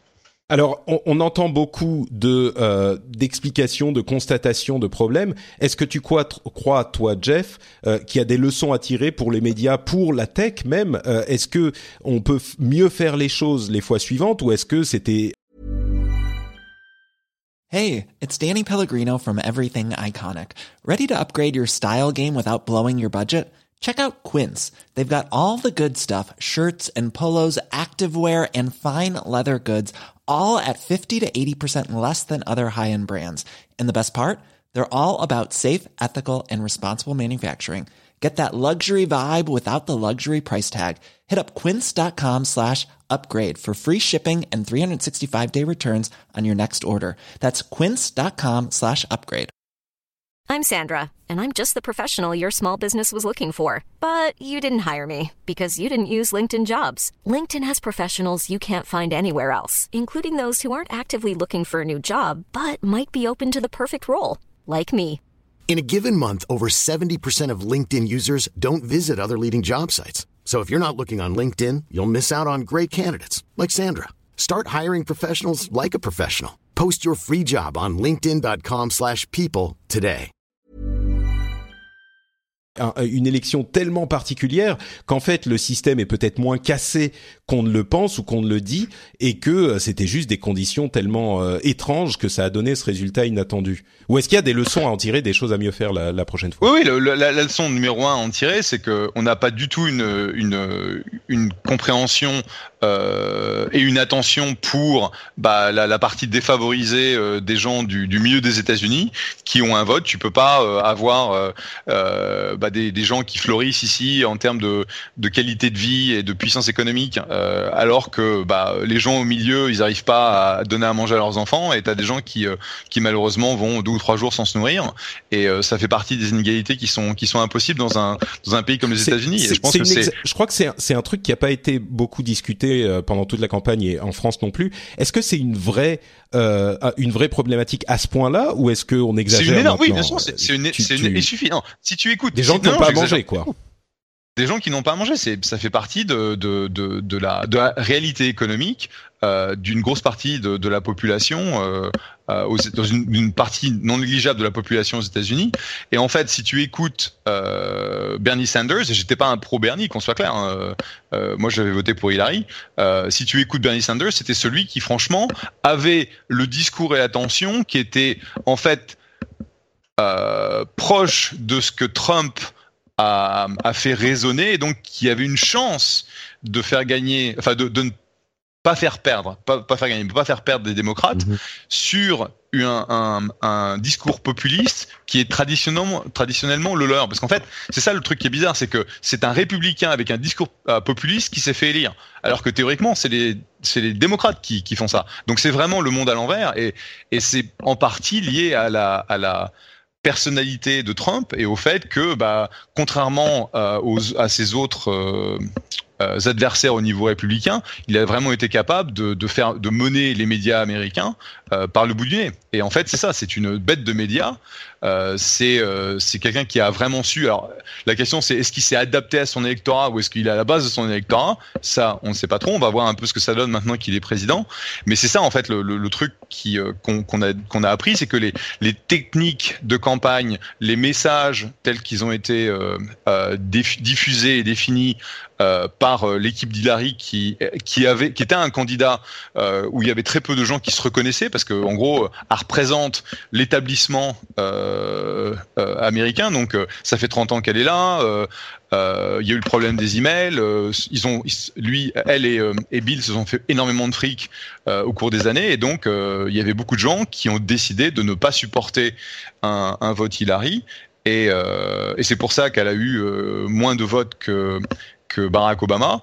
Et il y a eu 46% des Américains qui ne sont pas déplacés euh, pour un vote qui était théoriquement un des plus importants de leur vie. Donc euh, la question, c'est la mobilisation, c'est euh, vraiment comprendre comment on peut on peut faire en sorte de faire participer les gens un peu plus à cette à cette ce renouveau économique qu'on essaie de, de pousser depuis depuis la crise de 2008 et sans sans les gens du milieu ça se fera pas quoi. Donc la, Voilà. la, la leçon à retenir peut-être, c'est effectivement de faire attention à ces gens-là euh, auxquels les médias américains et peut-être euh, les médias français euh, aujourd'hui avec notre élection font peut-être pas assez attention. Euh, je sais que tu dois partir, Jeff, donc je vais poser la question suivante à Cédric, mais euh, tu dois filer, c'est ça? Yep, j'ai mon rendez-vous qui vient d'arriver donc euh, bah euh, on se on se voit pour le numéro 100 hein Bah écoute, avec grand 200. plaisir. Le numéro 200, ouais, tout à fait, dans, dans un petit mois. Numéro- pas le numéro le numéro 200 pardon, Ouais. le numéro 200. On, on verra si on fait un truc spécial. Je sais pas, peut-être qu'on fera juste un truc normal, ça sera peut-être plus simple. Mais euh, on Avec- verra. avec Merci un- beaucoup. champagne. Ouais, c'est ça, normal avec champagne. Allez, Euh, grosse bise à tous. Merci Ciao. Jeff. Ciao, Jeff. À la prochaine. Euh, alors Cédric, pour conclure sur euh, la question tech et médias, euh, parce que mine de rien, bah, les médias font partie de la tech aujourd'hui, euh, avec cette euh, cette bulle dont on parle souvent et les autres facteurs. euh, est-ce que tu penses que, encore une fois, je sais que tu représentes pas l'int- l'intégralité de la profession, mais est-ce que tu penses qu'en France, Dieu merci. on, euh, on regarde l'élection de Trump, enfin les, les journalistes euh, regardent l'élection de Trump et se disent euh, peut-être qu'il y a des choses à faire différemment pour notre élection qui arrive dans les mois à venir. Euh, Est-ce qu'il y a des leçons à tirer là encore ou euh, Alors il y a, y a des choses qui sont pas importables chez nous, c'est-à-dire que par exemple nous on a des nos vieilles institutions, on, on produit des choses comme le CSA par exemple, euh, qui nous rappelle à l'ordre constamment et qui nous surveille à la culotte sur les temps de parole. Euh, donc on, on pourrait pas faire du, tu vois, s'il y avait un Trump français, là encore que le Seigneur nous en sa sainte garde, euh, on pourrait pas euh, tomber dans le all Trump all the time. C'est assez compliqué. On, on s'aperçoit d'ailleurs que ça, ça a aussi des inconvénients. En ce moment, en ce moment, le Front National est en train de jouer avec les temps de parole. En clair, ils refusent toutes les invitations sur tous les plateaux euh, pour pouvoir garder leur temps de parole pour le moment où ils l'auront choisi et de préférence tout en même temps à la fin quand on sera forcé de, de, de tout rééquilibrer. Donc je pense qu'il y a un peu d'excès de ce côté-là, mais mais voilà. Donc on, on tomberait pas dans ces excès-là. À mon avis, la chose qui est la plus comparable, elle tient aux réseaux sociaux. Euh, C'est-à-dire, et là, les Américains s'en sont aperçus de manière assez massive. Sur ton réseau social, tu vis en fait dans une bulle. Ce que tu vois de Twitter n'est pas Twitter, c'est ton Twitter à toi. Ce que tu vois de Facebook, c'est encore beaucoup plus clairement euh, quelque chose qui relève du cercle d'amis. Donc, si euh, tu es, si ton cercle d'amis est fait de gens intelligents et éclairés, eh ben, tu auras une analyse intelligente et éclairée. Si euh, ton cercle d'amis est fait de crétins qui, qui, qui, qui partagent que des conneries, euh, des hoax et de la conspiration, eh ben, évidemment, ta, ta vue euh, générale sur la politique sera quand même extrêmement différente et peut-être un petit peu moins constructive. j'ai Donc, quand une Marc- chose à ajouter sur ce ce point parce que je crois qu'il est facile de tomber dans cet excès et de se dire exactement ce que tu as dit. si ton cercle d'amis c'est des gens éclairés, eh ben tu auras une vue éclairée des problèmes. Mais en l'occurrence, c'est exact, exactement ça qui a créé euh, la bulle, parce que oui, il y avait les élites euh, démocrates qui avaient une vue éclairée de tous les problèmes et qui comprenaient le monde euh, avec une analyse, on va dire, éduquée, académique, etc. Mais justement parce qu'ils étaient uniquement dans cette euh, dans cette bulle à eux, ils ont complètement raté le phénomène. Et enfin, on l'a tous raté. Hein, euh, ce phénomène du milieu euh, des, des États-Unis, des gens qui ne sont pas de, dans cette situation, et ils se sont dit les gens qui votent Trump, c'est les racistes et les xénophobes et les sexistes. Et donc, euh, bah voilà, comment peut-il comment peut-il gagner alors que le, le cœur finalement, et comme on disait évidemment, il y a eu ce problème, mais euh, le cœur euh, du, truc était euh, centré sur l'économie et la détresse euh, qu'on voit dans le, le centre des États-Unis. Et je sais qu'il y a de la pauvreté euh, dans notre pays aussi, certainement moins que euh, dans la Rust Belt et dans le, le Midwest. Bien sûr, mais et, puis et puis aussi des. Mais c'est important de signaler que cette cette bulle, c'est pas juste les gens intelligents qui voient des trucs des trucs non, intelligents. Non, j'aurais pas, j'aurais pas dû le dire comme ça. Ouais. Je devrais pas le dire comme ça. Ce que je veux dire, c'est que ton réseau social euh, ne, te fait pas évoluer dans un sens ou dans l'autre. Euh, moi, je voyais des, des potes de gauche qui disaient non mais vous savez les gars, invitez quelques amis de droite dans, dans votre cercle d'amis sur Facebook. Ça, ce que parfois pour vous ouvrir l'esprit et ça et ça marche dans les deux sens. Euh, ce que je veux dire, c'est que ton réseau social, euh, il est rare qu'il te fasse changer d'avis sur un sujet. Ton réseau social, il a plutôt tendance à te renforcer dans ton dans, dans tes idées préconçues. C'est-à-dire te renforcer dans le fait que tu as bien raison de penser ce que tu penses parce que quand on voit ce qu'on voit et qu'on sait ce qu'on sait, etc. Euh, donc, euh, et, et, et, ça, c'est un, un vrai problème parce qu'on aurait, on aurait pu penser à contrario que justement l'explosion des réseaux sociaux aurait tout à coup fait varier euh, merveilleusement tes, toutes tes sources d'informations, aurait fait émerger des trucs à la surface. Et alors là où le truc où je suis pas d'accord avec Mark Zuckerberg quand il dit oui, dans la masse des papiers qu'on passe, enfin qui passent sur Facebook, qui sont échangés sur Facebook ou qu'on met même en avant, parce que c'est ça le problème. Euh, il y en a peut-être 1% qui sont des hoax ou de la conspiration. Oui, mais ce sont aussi ceux qui sont partagés euh, parfois le plus souvent et le plus efficacement parce que en clair quand Facebook te pousse un papier c'est pas parce que quelqu'un chez Facebook a dit ce papier est vraiment très intéressant tu vois c'est pas c'est pas un club de, bibliothécaires euh, non c'est juste qu'on te pousse des papiers sur la base de leur potentiel à créer de l'interaction. En clair, à créer, à créer, du partage, à créer du like, etc. Et ça, bien sûr, évidemment, euh, ça, c'est toujours plus facile de dire. Enfin, tu vois, quand on sortait des bouts de machin de WikiLeaks en disant le directeur de campagne de Clinton est un affreux pédophile, enfin, des trucs absolument terrifiants, euh, ou que tu lisais le truc et tu disais mais de quoi veulent-ils parler? Euh, bah, alors, Ça, ça se partageait à mort. Je vais peut-être revenir sur mon, euh, mon, cheval de bataille euh, habituel, voilà, euh, qui est est-ce que le problème n'est pas en partie au moins lié au mode de financement qui est finalement la pub pour tout partout tout le temps qui fait que mm-hmm. ceux qui gagnent de la traction, c'est ce qui fait le plus de bruit plutôt que euh, de, de, de l'analyse. Eh et on parle des réseaux sociaux, on parle aussi des médias, puisqu'on évoquait le fait que bah, aux États-Unis, c'est des, c'est des entreprises. Euh, mhm. Mais en France, finalement, même si c'est pas euh, forcément des, des, entreprises, on a un, un service public qui fait a priori un bon travail. Euh, Et mhm. puis, je pense qu'on est quand même un petit peu plus euh, raisonnable dans l'ensemble des médias en France qu'on ne peut l'être aux États-Unis. Mais il n'empêche, euh, on, veut faire euh, du partage, de l'audience, du machin. Donc la mécanique d'Internet fait que c'est ça qui va être le plus visible. Donc comment contrer ce problème? Enfin, je reviens à cette même question. Ah bah, il y a des ah bah je, je, vais te sortir des grands mots. Je, je vais me, me, me, draper de grands principes. Enfin, je veux dire euh, responsabilité éditoriale, des trucs comme ça. Euh, euh, évidemment, la tentation est forte de prendre la politique et d'en faire du BuzzFeed euh, avec des chatons. Euh, bien sûr, parce que c'est ça, ça, ça, ça, on sait que ça marche. Mais à un moment, il faut, il faut aussi se rappeler que, je sais pas, quand tu fais ce métier, tu le fais aussi au service, je sais pas, je veux pas dire d'un idéal parce que là, on tomberait, ce serait presque trop. Mais, mais qu'il y a quand même des principes et que voilà, c'est sinon c'est trop facile. Sinon tu fais euh, que des photos de François Hollande qui descend du scooter. C'est pas ça qui est intéressant. Moi j'ai été j'ai été très encouragé là. Il y a y a, y a quoi? Il y a une, semaine, une dizaine de jours peut-être? Euh, je regardais sur le site de Mediapart et là pour le coup c'était gratuit. Euh, un débat. Ils en organisent avec nombre d'hommes politiques et il y avait un débat avec avec Emmanuel Macron. Et alors c'est drôle parce que il y avait des trucs quand même qui titraient Macron. Est-ce que c'est un Trump à la française? Pas au sens d'excessif et n'importe quoi, mais au sens de tu de, de les petites phrases, les petites. Euh, non, pas tellement les petites phrases, mais mais de d'animal politique vraiment d'un genre différent. Hmm. Euh, et puis d'un nouvel arrivé, de pas pas, pas quelqu'un qui a été candidat 12 fois et qui est le fils de le fils d'eux et le petit frère d'eux et le petit fils d'eux, etc. Et euh, et c'était assez. Alors ils, font ça sur un format très long. Là aussi, un truc où la télé a un petit peu du mal. C'est dur de faire des débats politiques de deux heures et demie. Et, et c'était quand même extrêmement rafraîchissant d'avoir toute une première heure, voire heure et demie, où, où, où il a parlé euh, justement de, du genre de choses que t'as pas entendu des discours de Trump, c'est-à-dire euh, rentrer dans des détails de mesures, dans des trucs sur le travail et pas, tu vois, ne pas commencer par une heure de débat sur l'islam et l'identité nationale. C'était quand même extrêmement rafraîchissant. Et euh, donc coup de chapeau aux camarades de Mediapart.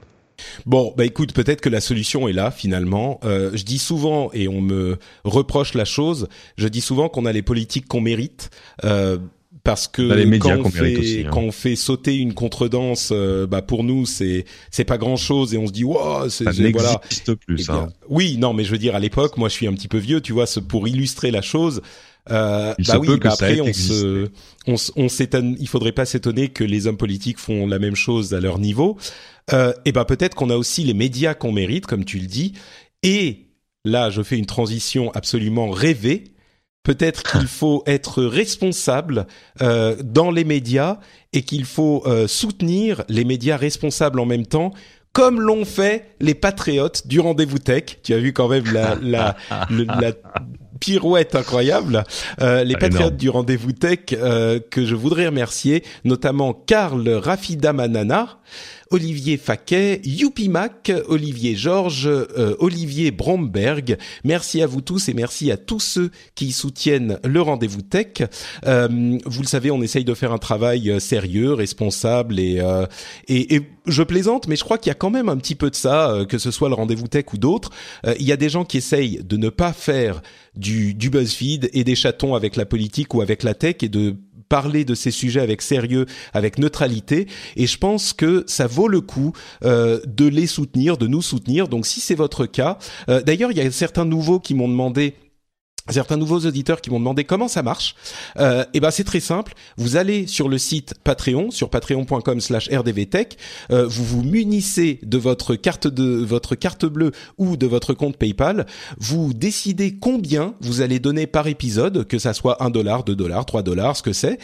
Et euh, à chaque euh, épisode publié, ça sera compté à la fin de mois. Vous serez débité de la somme en question et de cette manière, vous participez à euh, la, la vie, la survie de cette euh, de cette émission et ça se fait en deux minutes, c'est super simple. Donc je vous encourage vraiment à au moins y réfléchir. Euh, et d'ailleurs, si vous l'avez fait et que votre moyen de paiement a changé, euh, soyez gentil, allez mettre à jour votre moyen de paiement. Il y a un certain nombre de personnes qui ont leur carte de crédit qui est échue et qui devraient la remettre à jour. Ça serait très sympa de votre part de le faire, mais d'une manière générale.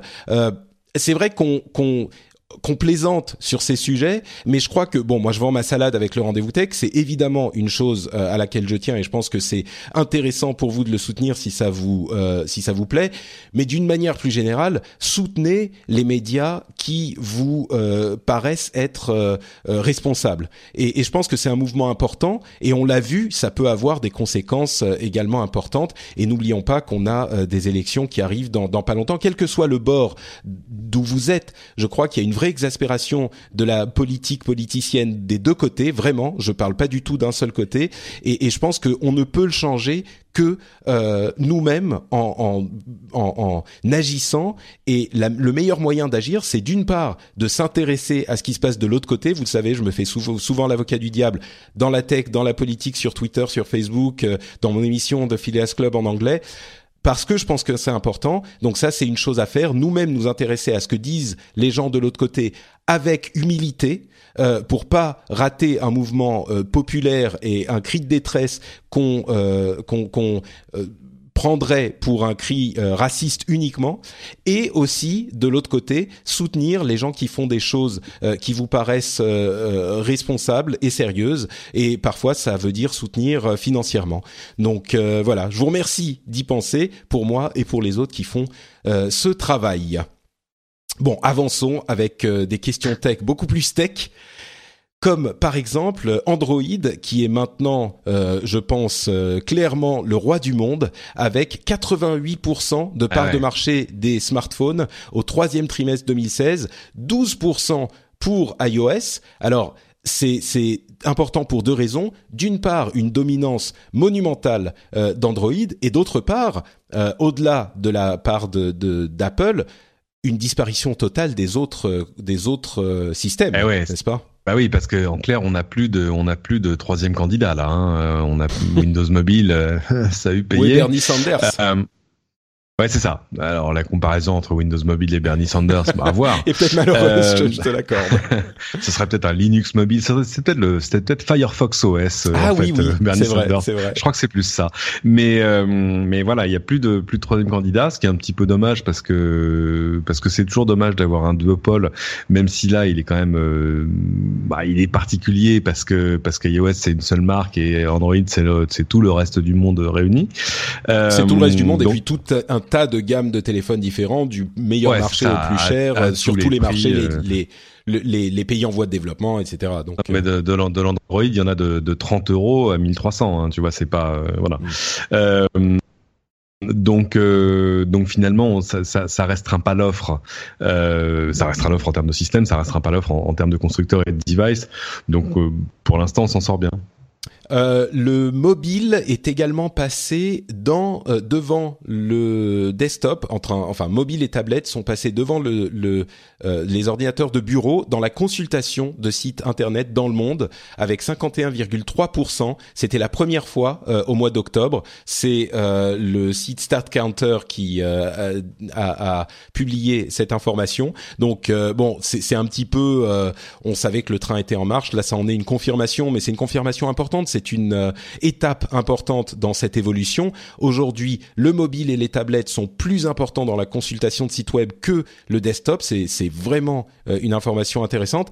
Et euh, Google va également, en en raison de cette euh, de, de cette tendance euh, va faire passer le, ré- le référencement des sites mobiles euh, devant le référencement des sites desktop, ce qui est là aussi, enfin, on n'aurait pas pu l'imaginer il y a encore euh, quelques années. Euh, Non, clairement.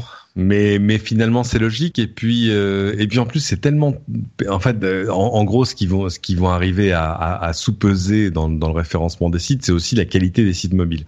Et c'est vrai qu'on avait quand même pendant longtemps des sites mobiles de, de si piètre qualité que euh, que c'est pas mal qui s'y mettent. Mais euh, mais tout à coup tout ça crée quand même une une panique chez chez pas mal d'éditeurs de sites où tu vois tu avais le grand site web euh, à voir sur grand écran qui était quand même la pièce maîtresse du dispositif et puis le site mobile à côté qui était un peu le, le petit truc décliné euh, qu'on faisait en plus simple pour que ça marche. Donc euh, donc du coup il va y avoir beaucoup plus d'efforts dé- déployés pour développer des des, des beaux sites mobiles euh, responsifs rapides complets et riches. Donc ça c'est une vraie bonne nouvelle. Donc, si vous avez un rôle euh, dans votre entreprise, dans votre travail euh, qui a à voir avec ça, pensez-y, c'est quand même euh, extrêmement important.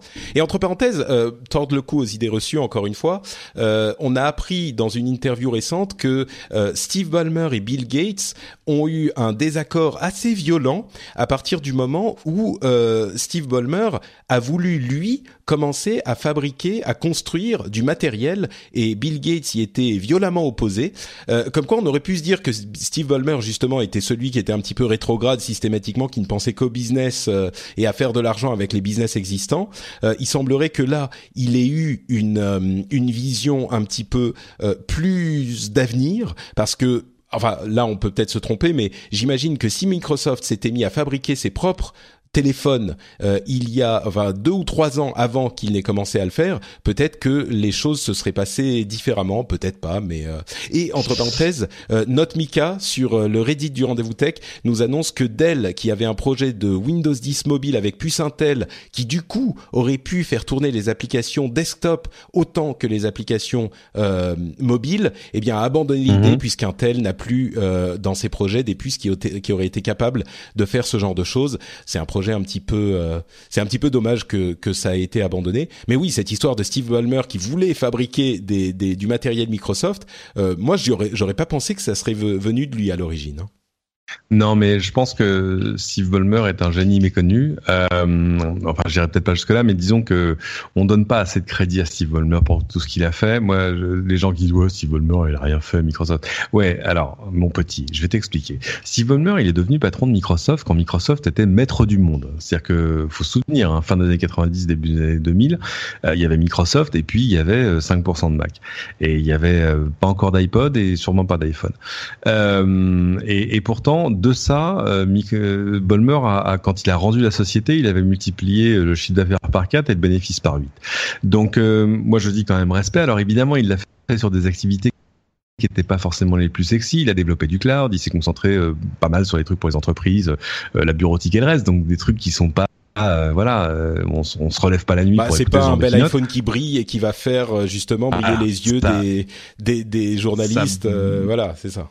Voilà, ça, brillait pas beaucoup. Et puis il y a quand même, puis si il y a quand même des trucs qui brillaient. Hein. Faut pas oublier que c'est quand même euh, c'est sous sa férule euh, qu'on a fait la Xbox et, euh, et la 360 et tout ça. Donc non, il s'est quand même vraiment passé des choses. Euh, maintenant, évidemment, le grand reproche que qu'on lui fera, c'est ça, c'est de dire ouais, ouais mais t'as pas fait l'iPhone. Et là, on s'aperçoit qu'en fait non, il voulait peut-être pas faire l'iPhone, mais il voulait peut-être faire quelque chose qui s'en approchait un peu. Et puis en plus, il aurait eu, euh, alors là, tout l'argent qu'il lui fallait et, et la puissance technologique qu'il lui fallait pour le faire. Mais de fait, euh, c'est là que c'est là que Bill Gates a dit bah non, mais attends, fais ce que tu sais faire le mieux. Et, parce que on sait que ça gagne de, ça gagne de l'argent. Donc de fait, il a il a créé, je sais plus combien, plus d'une demi-douzaine de business à plus d'un milliard de dollars. Steve Ballmer, c'est dur de dire que c'est pas Ouais. c'est pas, a- c'est pas un bon patron. Euh, mais on, on a souvent l'image, pas- euh, on a souvent l'image du, du du singe qui saute sur scène et qui euh, qui Voilà, dit developers, c'est, developers, developers. Cette ah vidéo ouais. qui a fait énormément de mal à son image. Euh, mais bon, il n'empêche qu'effectivement, on a tendance à oublier qu'il n'était pas que ça. Enfin, qu'il est. Ouais, c'est pas, c'est pas, c'est pas un, un, un génie de, produit, Bolmer. C'est, euh, un génie euh, commercial. euh, Enfin, lui, c'est vraiment, lui, il, vend des, glaçons en Alaska, et tu les achètes quand même. Tu sais pas pourquoi, mais, mais quand même, enfin, respect, respect quand même. Euh, tiens, parlons un petit peu de Google.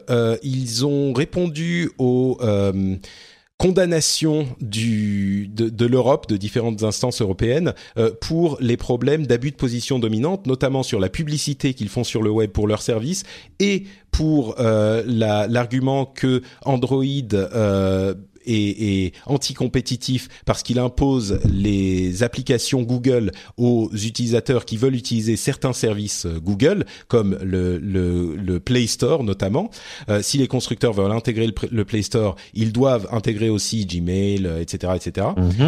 Et sur ces deux réponses, il y a une euh, comment dire, il y a une une un changement de ton très clair, à mon sens, hein, tu vas me dire si tu es d'accord, de Google par rapport aux instances européennes, où on sent qu'ils ont essayé de négocier, de proposer des choses qui leur semblaient raisonnables, après à savoir si oui ou non elles étaient raisonnables, mais qui leur semblaient raisonnables, et que maintenant ils en ont un petit peu marre.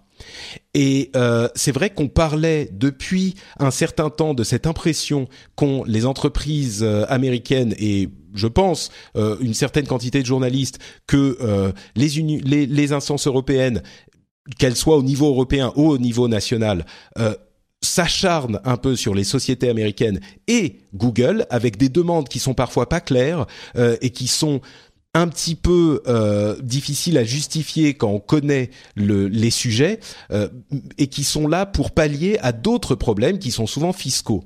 Et là, on a un ton qui est euh, très différent avec euh, Et assez, notamment assez combatif. le- Hein. Ils sont pas en train de c'est s'excuser. ça. Hein. C'est ça. On a Kent Walker qui est le euh, le senior vice president de, de Google, qui est aussi le general counsel, donc euh, le juriste euh, en chef de chez Google, qui dit euh, la, la, le, le cas, le, le cas de la, enfin le cas, je vais lire en anglais. The Commission's revised case still rests on a theory that just doesn't fit the reality of how most people shop online. Uh, the EU's claims are wrong as a matter of law. Uh, fact and economics. Et il dit euh, également, euh, je, je veux retrouver la, la quote, il dit que Bon, je vais pas la retrouver, mais en gros, il disait, euh, c'est pas une question de euh, monopole, c'est une question de designer, de design pour euh, euh bien euh, correspondre aux demandes des utilisateurs. En gros, ce qu'il dit, c'est il n'y a pas de base en, dans la loi, en, dans l'économie ou dans les faits aux demandes de la Commission européenne.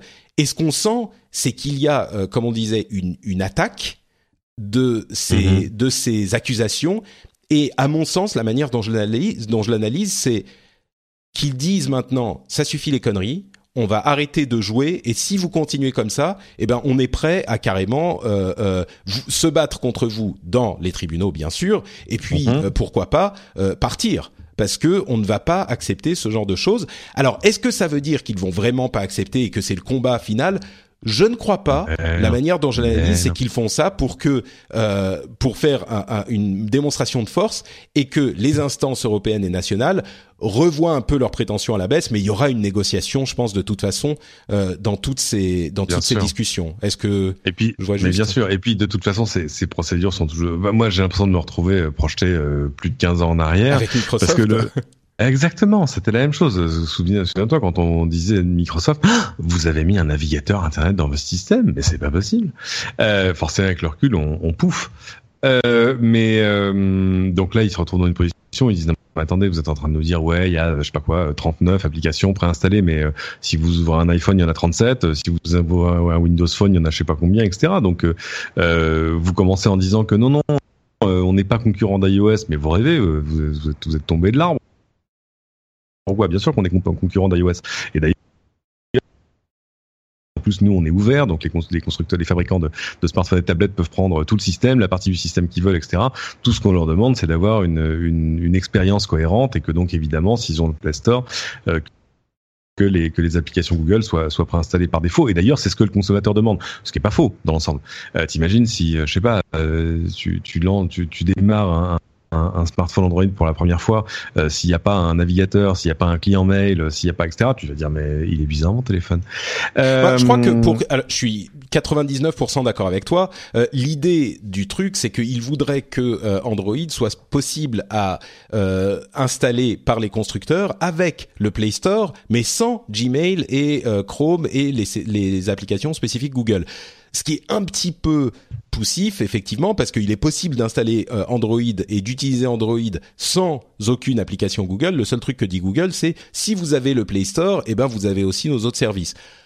Euh, ouais.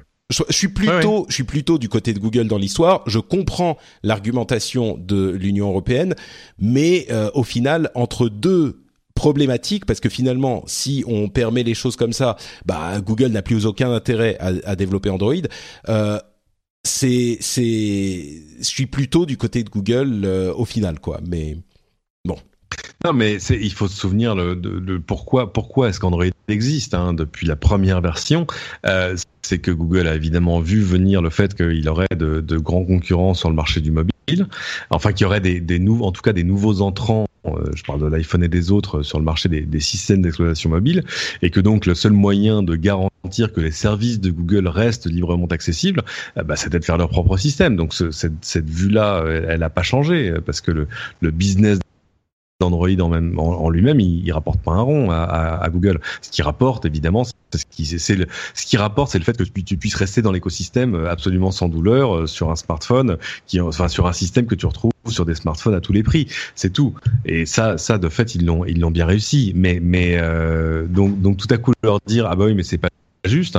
Bah, oui, bah, bah, oui, mais fuck you, quoi. C'est ça que je fais depuis le début. Il y a aucune raison que ça change. Et puis, on, on, a tendance à dire oui, mais et puis c'est vrai, les règles sont différentes quand on a une position dominante. C'est tout à fait vrai. Euh, je crois que le chiffre qu'on avançait de 88% de part de marché euh, global euh, d'Android, encore une fois, c'est global. Je suis pas certain qu'il soit euh, qu'elle soit aussi élevée euh, dans les pays occidentaux, peut-être, mais surtout même dans ce cas-là, euh, rappelons encore une fois que Android, il est tout à fait possible de l'utiliser, euh, de, de, développer une version à soi sans le Play Store. Alors oui, sans le Play Store, c'est un petit peu amputé, mais c'est possible. Il est possible de rentrer en compétition avec les systèmes existants. Et puis encore une fois, Apple et, malheureusement le Windows Phone sont sont sont plus font les, la même chose. Je crois que si on avait une position euh, clairement dominante en Occident, peut-être que la, la, conversation serait un peu différente. Peut-être. Mais c'est-à-dire je suis pas sûr. Si, si, on avait 90% de part de marché en France, par exemple, d'Android, ah oui. Euh, bon, euh, tu, vois, c'est les raisons pour lesquelles hein. c'est le cas en Espagne. Il y, a des, y a des pays proches où, où c'est déjà le cas. Hein. Bah, alors dans ce cas-là, est-ce que c'est pas euh, effectivement légitime de se dire bah oui, mais du coup euh, vous faites de la vente forcée en quelque sorte euh, de vos services puisque avec tous les Android vous vous avez forcément votre navigateur, votre service de mail, etc. Bon, la, oui, la discussion... Google, c'est dire bah oui, mais regardez dans, un iPhone il y a 39 Sauf que chez Apple, il y a que des applis que Apple. Apple n'a pas 90% de part de marché. Ah oui, et puis Apple, c'est une seule marque. Ouais. Et euh, donc oui, non, mais bien sûr, c'est compliqué. Ah, ah, c'est compliqué, c'est compliqué. Mais je crois, ce qui on n'en sortira pas. Je te rassure, on, on, on, a dix ans, on a dix ans pour arriver au bout de l'affaire. Oui, et puis ce qui est clair, c'est qu'effectivement, là, Google est beaucoup plus combatif. Donc, euh, je crois qu'il va y avoir des négociations un petit peu plus âpres que euh, ce qui a été le cas jusqu'ici. Surtout que dans les propositions qui nous paraissaient à peu près raisonnables dans le cadre de la pub sur le web que faisait Google, euh, encore une fois, les instances européennes disaient non, non, non, ça nous va pas, sans préciser ce qu'ils voulaient. Ce qui est toujours la chose la plus euh, frustrante dans ces histoires. Bon, on a parlé un petit peu d'Apple, parlons encore un petit peu d'Apple avec ces réactions ah. extrêmement négatives qu'on a vues sur les MacBook Pro.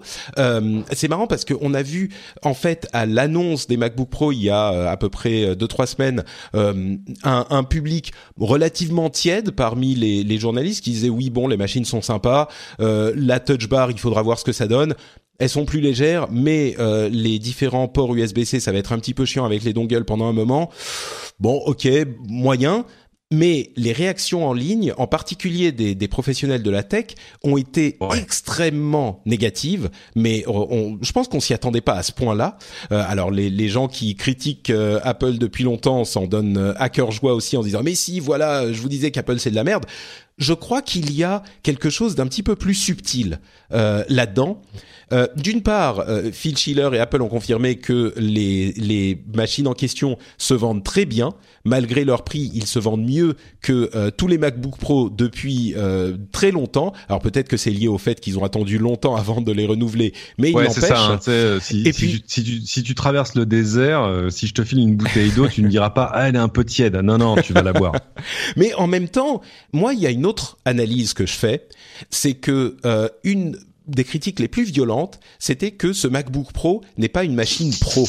Enfin, ces MacBook Pro ne sont pas des machines pro et sont euh, très peu puissantes. Le truc, c'est que je crois qu'il y a un changement d'orientation subtil chez Apple, qui est que le MacBook Pro n'est plus une machine dédiée aux euh, professionnels de l'informatique, du montage, euh, aux, grands professionnels qui ont besoin d'énormément de puissance, mais plutôt euh, qu'ils visent les professionnels, alors toujours MacBook Pro, mais qu'ils visent les professionnels au sens, ben, un manager, un type dans le marketing, un type, tu vois, les gens qui travaillent en entreprise et qui vont se dire j'ai besoin d'une machine légère qui me tient 8-10 heures sans que j'ai à la recharger, qui est fine, que je peux mettre dans mon dans mon sac à dos dans mon attaché case facilement, euh, qui va pas me plomber euh, quand je suis en, en train de, de voyager.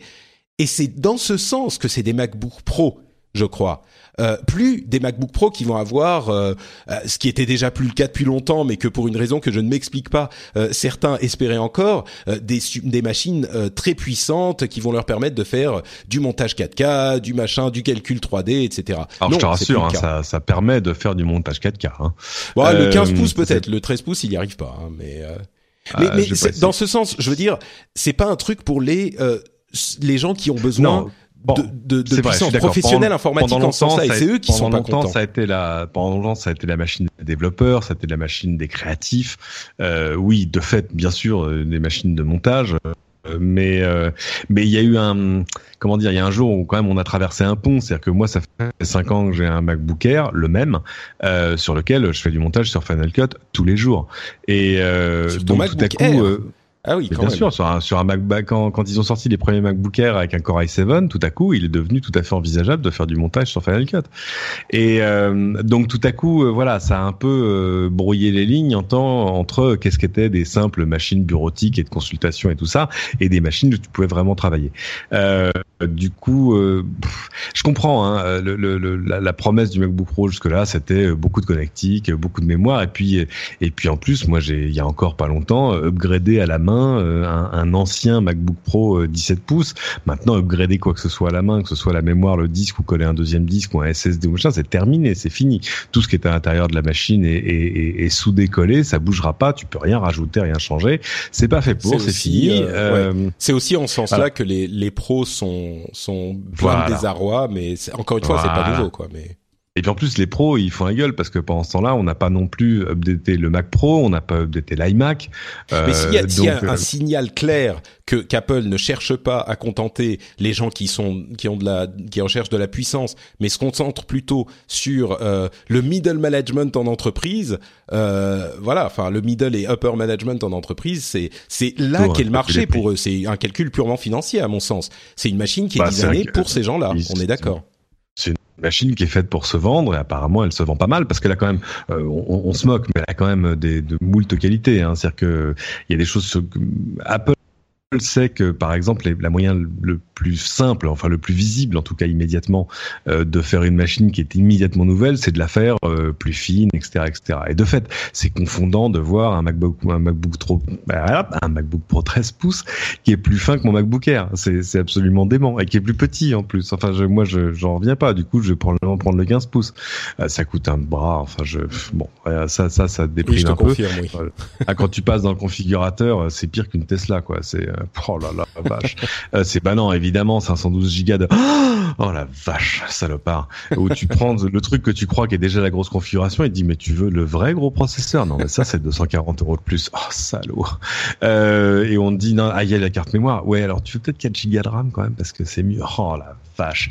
Euh, ce, ce MacBook Pro 15 pouces, si tu le mets toutes options, alors là avec un SSD de 2 Tera, t'es quand même à 5000 euros, 4999 euros Ouais. sur le site d'Apple 1000 euros pour passer de 1 à 2 Tera quand même, hein, donc euh, Je, ça je crois même que c'est 2000. Hein. Non, je crois non. même que c'est près. mi- Non, 1000 c'est pour 1000, passer de 1 Ah, pour à passer 2. de 1 à 2. C'est Ah ça. oui, c'est ça. Ouais. Ah ouais, non, non, mais on est chez les fous. Euh, alors, je vous rassure, hein, vous avez une magnifique interface euh, Thunderbolt 3. Là, vous pouvez coller un, un SSD de n'importe quelle marque, de de- d'autant de, Tera que vous avez envie, et ça vous coûtera beaucoup moins cher. Mais bon, euh, ça va quand même générer un énorme marché. Alors, d'abord sur la connectique, on l'a vu avec euh, Apple qui a quand même baissé ses prix sur tous les adaptateurs. Oui, pour, Et, euh, euh, pour, pour, euh, et alors, sur un les petit peu les gens, les ça, adaptateurs etc. moins chers. Euh, pour la petite histoire, ce matin, j'étais au salon de la photo à Paris et euh, il y a des exposants qui, qui, qui tapaient dans leurs mains. C'était les gens comme euh, comme Lexar, comme SanDisk, c'est les vendeurs de, de- alors évidemment de puces de, de, de petits de micro SD, de tout ça, mais surtout d'adaptateurs, de lecteurs de cartes. Plus de lecteurs de cartes sur le sur le MacBook Pro. Euh, Bon, on, s'écarte un petit peu du, sujet quand même là sur sur le Non, c'est la question de la cible, quoi, mais et, oui. et qui a changé de public et les vieux fans d'Apple se, se plaignent toujours que Apple ne s'intéresse plus à eux. Mais ouais, mais eux, ils sont accrochés depuis 20 ans, on n'a plus besoin de leur vendre quoi que ce soit. Quoi Ouais. que, quoi que ce soit C'est- qui sorte, ils vont l'acheter de toute façon. C'est c'est un peu le, le, le, les fans du groupe de la première heure qui se disent que maintenant ils sont trop commerciaux. Ah, Ouais, c'est ils ça. étaient, ouais, c'est un Maintenant, petit ils peu font ça, les quoi. stades. Ouais. Bon, une rumeur sur l'iPhone 8 euh, qui, alors il y en a plein tout le temps, mais celle-là j'ai trouvé assez intéressante. Euh, c'est la rumeur selon laquelle euh, il y aurait une recharge sans fil sur le prochain iPhone qui serait pour le coup une recharge sans fil différente puisqu'elle marcherait à 4 mètres de distance, ce qui te paraît complètement euh, complètement improbable. Mais tu pourrais continuer à avoir des enfants, tu veux dire ou, euh... euh, mais alors, ouais, bon, ça- Enfin, c'est une rumeur, hein, mais Va chercher un physicien, il t'expliquera la dissipation. Pourquoi c'est pas Non, non, mais bien sûr. Mais le- le- l'induction à 4 mètres, euh, beau- je- beaucoup de déperdition quand même à craindre. Oui, bon, disons jusqu'à 4 mètres, si c'est à 1 mètre peut-être. euh, bon, c'est Ah, sûr pas que... je, je- je- je suis comme tout le monde, j'ai envie d'y croire, hein, mais Ouais. euh, bon. Bon, on verra. écoutez, on verra dans quelques temps. Euh, quelques petites news en vrac euh, encore. La PlayStation 4 Pro est sortie, elle est disponible, elle se vend pas trop mal, euh, visiblement un petit peu mieux que ce que j'aurais imaginé. Euh, reste quand même un. euh, pour info, il y a des offres dans différentes euh, boutiques de reprise de votre ancienne PlayStation 4 pour environ euh, 200 euros a priori. Donc si vous voulez euh, mettre à jour euh, votre PlayStation 4 avec une PlayStation 4 Pro, c'est peut-être le moment. Euh, mais bon, n'empêche que à moins d'avoir une télé 4K, je vois toujours pas énormément l'intérêt. Euh, Et de préférence HDR. Et de préférence HDR effectivement. Peut-être que euh, moi j'attendrai encore euh, l'année prochaine avant de mettre à jour si je mets à jour. Mais en même temps, tu as la question, aujourd'hui je peux revendre ma PlayStation 4 à un prix euh, raisonnable. Est-ce que je pourrais le faire dans un an? Non, bien sûr que non. Pas Donc, nécessairement. Non, pour l'instant, achète plutôt une, une Nintendo Classic Mini. oui, si on au, la moins, trouve au, nulle moins, part, tu, hein, au moins, tu seras, tu seras jamais déçu. mon, Euh, mon, mon fils joue à deux, à, c'est quoi? À Double Dragon depuis ce week-end. Ah, pas mal. Euh, il, il, euh, tu l'éduques bien. Je suis fier de toi. Euh, a Bubble Bubble.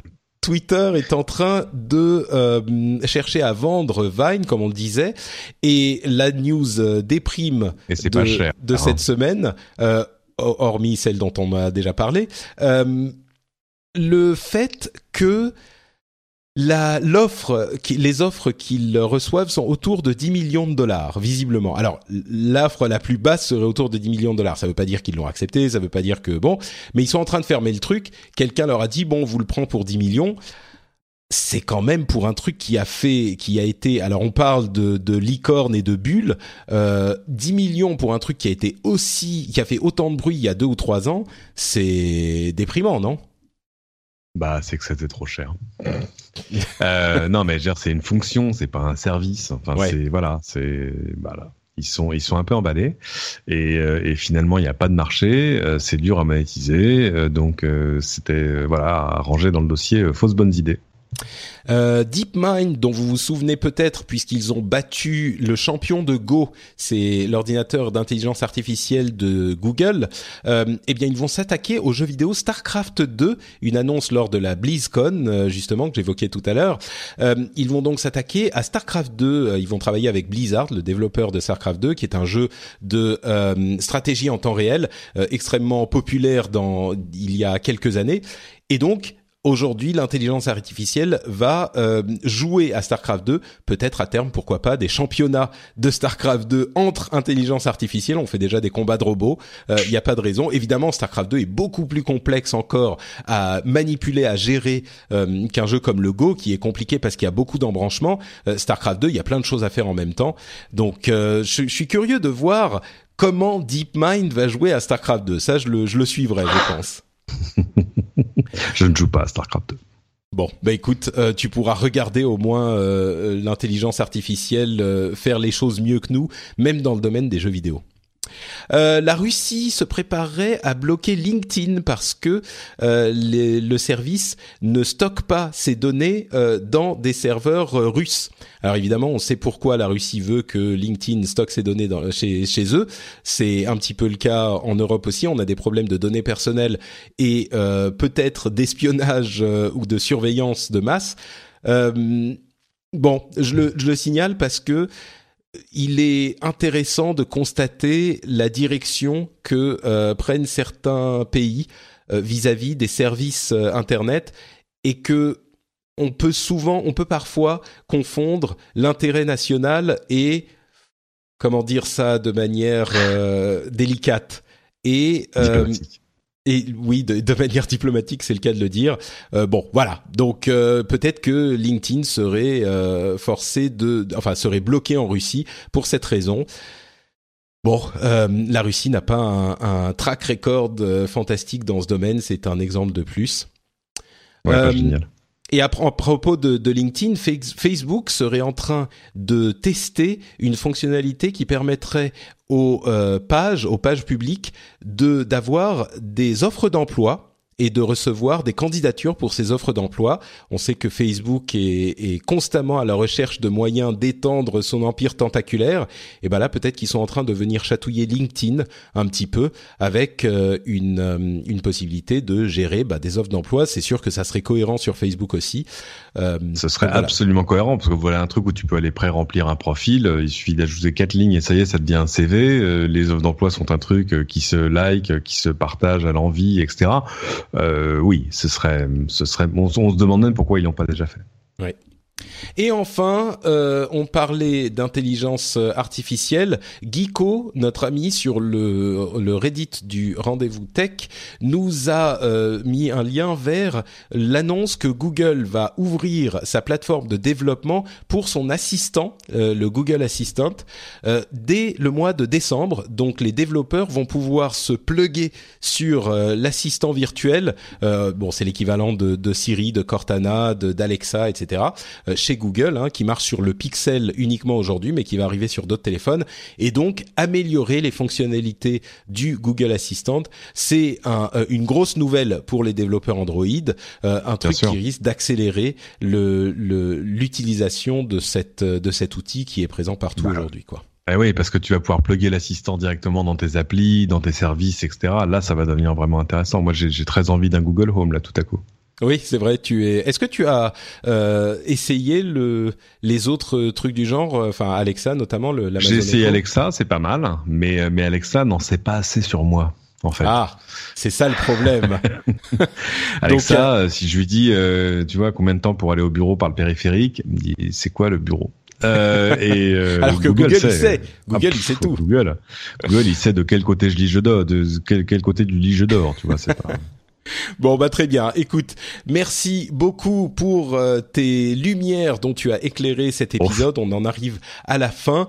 Euh, avant de se séparer, j'aimerais évidemment te demander de nous dire où les auditeurs peuvent te retrouver s'ils en veulent plus. Euh, écoutez, s'ils sont fort matinaux, euh, les lundis, mercredis et jeudis à 6h23 et 7h23 dans la matinale sur LCI. Euh, et puis euh, dans plein écran, euh, le week-end, j'ai plus en tête la première diffusion. Je crois que c'est 14h30 ou 15h30 le, le, samedi. Il y a deux diffusions et puis une le dimanche. Euh, voilà. Et puis à Cédric sur Twitter Cédric sur Twitter. Aujourd'hui, j'avais Jeff et Cédric, deux pionniers ben ouais. euh, du service Twitter, effectivement. Euh, le moi, First Name Club. Et moi, je ne suis pas dans ce First Name Club, puisque quand j'ai euh, créé mon compte Twitter, c'était assez tôt, mais c'était déjà trop tard. Euh, Patrick était pris. Et donc, par un, éclair de génie de marketing, j'ai choisi le nom Note Patrick qui me suit désormais un petit peu partout puisqu'il est facile à retenir et vous le savez puisque vous l'avez déjà retenu at Note Patrick sur Twitter et sur Facebook pour me retrouver sur les réseaux sociaux. Vous retrouvez les notes de l'émission sur frenchspin.fr, le site qui héberge toutes mes euh, productions, y compris euh, le rendez-vous jeu, on a évoqué la BlizzCon à plusieurs reprises dans l'émission et euh, malgré mon extraction de dents de sagesse qui s'est fait dans, chez un dentiste euh, un petit peu louche de la banlieue de Los Angeles après mon arrivée là-bas, euh, eh bien on a réussi quand même à faire une émission hyper intéressante euh, sur l'événement de la BlizzCon pour le rendez-vous jeu avec plein de membres de la communauté et notamment l'ami AlphaCast Sébastien qui était le capitaine de l'équipe de France d'Overwatch euh, qui nous a fait un petit compte rendu de son aventure. Il a été, ils ont été jusqu'à la BlizzCon et on en a parlé au début du rendez-vous jeu avec euh, à la suite donc toutes les annonces qui ont été faites dans la conférence. Je vous invite à aller l'écouter sur frenchspin.fr. Euh, si vous cherchez l'émission politique dont je parlais, The Phileas Club, c'est sur frenchspin.com. Là, c'est la version anglaise. Et évidemment, si vous voulez soutenir l'émission, je l'ai mentionné et je vous le rappelle, patreon.com slash rdvtech. Euh, c'est rapide, c'est facile. Vous serez fiers et heureux de soutenir, comment je l'ai dit tout à l'heure, un, un, média responsable. Donc voilà, si vous voulez euh, avoir votre engagement euh, clair dans euh, un média responsable, vous pouvez le faire sur patreon.com slash RDVTech. On vous remercie tous de nous avoir écoutés et on vous donne rendez-vous dans 15 jours pour encore plus de responsabilité et de tech. Merci à tous. Ciao.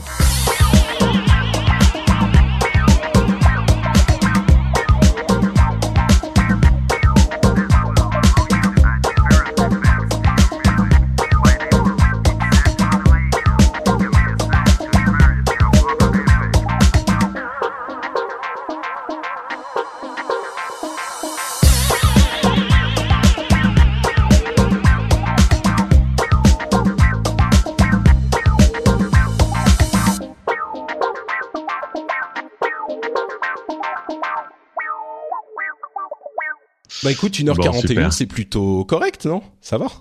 Oui, oui, on a fait bien pire. Oui, oui, euh... carrément. bon, sur ça, ah. je vais, me, je vais me coucher. Oui, et moi aussi. Voilà. Je vais filer, je suis à moitié mort. Flexibility is great. That's why there's yoga. Flexibility for your insurance coverage is great too. That's why there's United Healthcare Insurance Plans. Underwritten by Golden Rule Insurance Company, United Healthcare Insurance Plans offer flexible, budget friendly coverage for medical, vision, dental, and more. One of these plans may be right for you if you're, say, between jobs, coming off your parents' plan, turning a side hustle into a full hustle, or even missed open enrollment. Want more flexibility? Find out more about United Healthcare Insurance Plans at uh1.com. When you make decisions for your company, you look for the no brainers. If you have a lot of mailing to do, stamps.com is the ultimate no brainer. Use the stamps.com mobile app to mail everything you need to keep your business running with up to 89% off USPS and UPS. Make the same no brainer decision as over 1 million other businesses with stamps.com. Use code PROGRAM for a special offer. That's stamps.com code PROGRAM.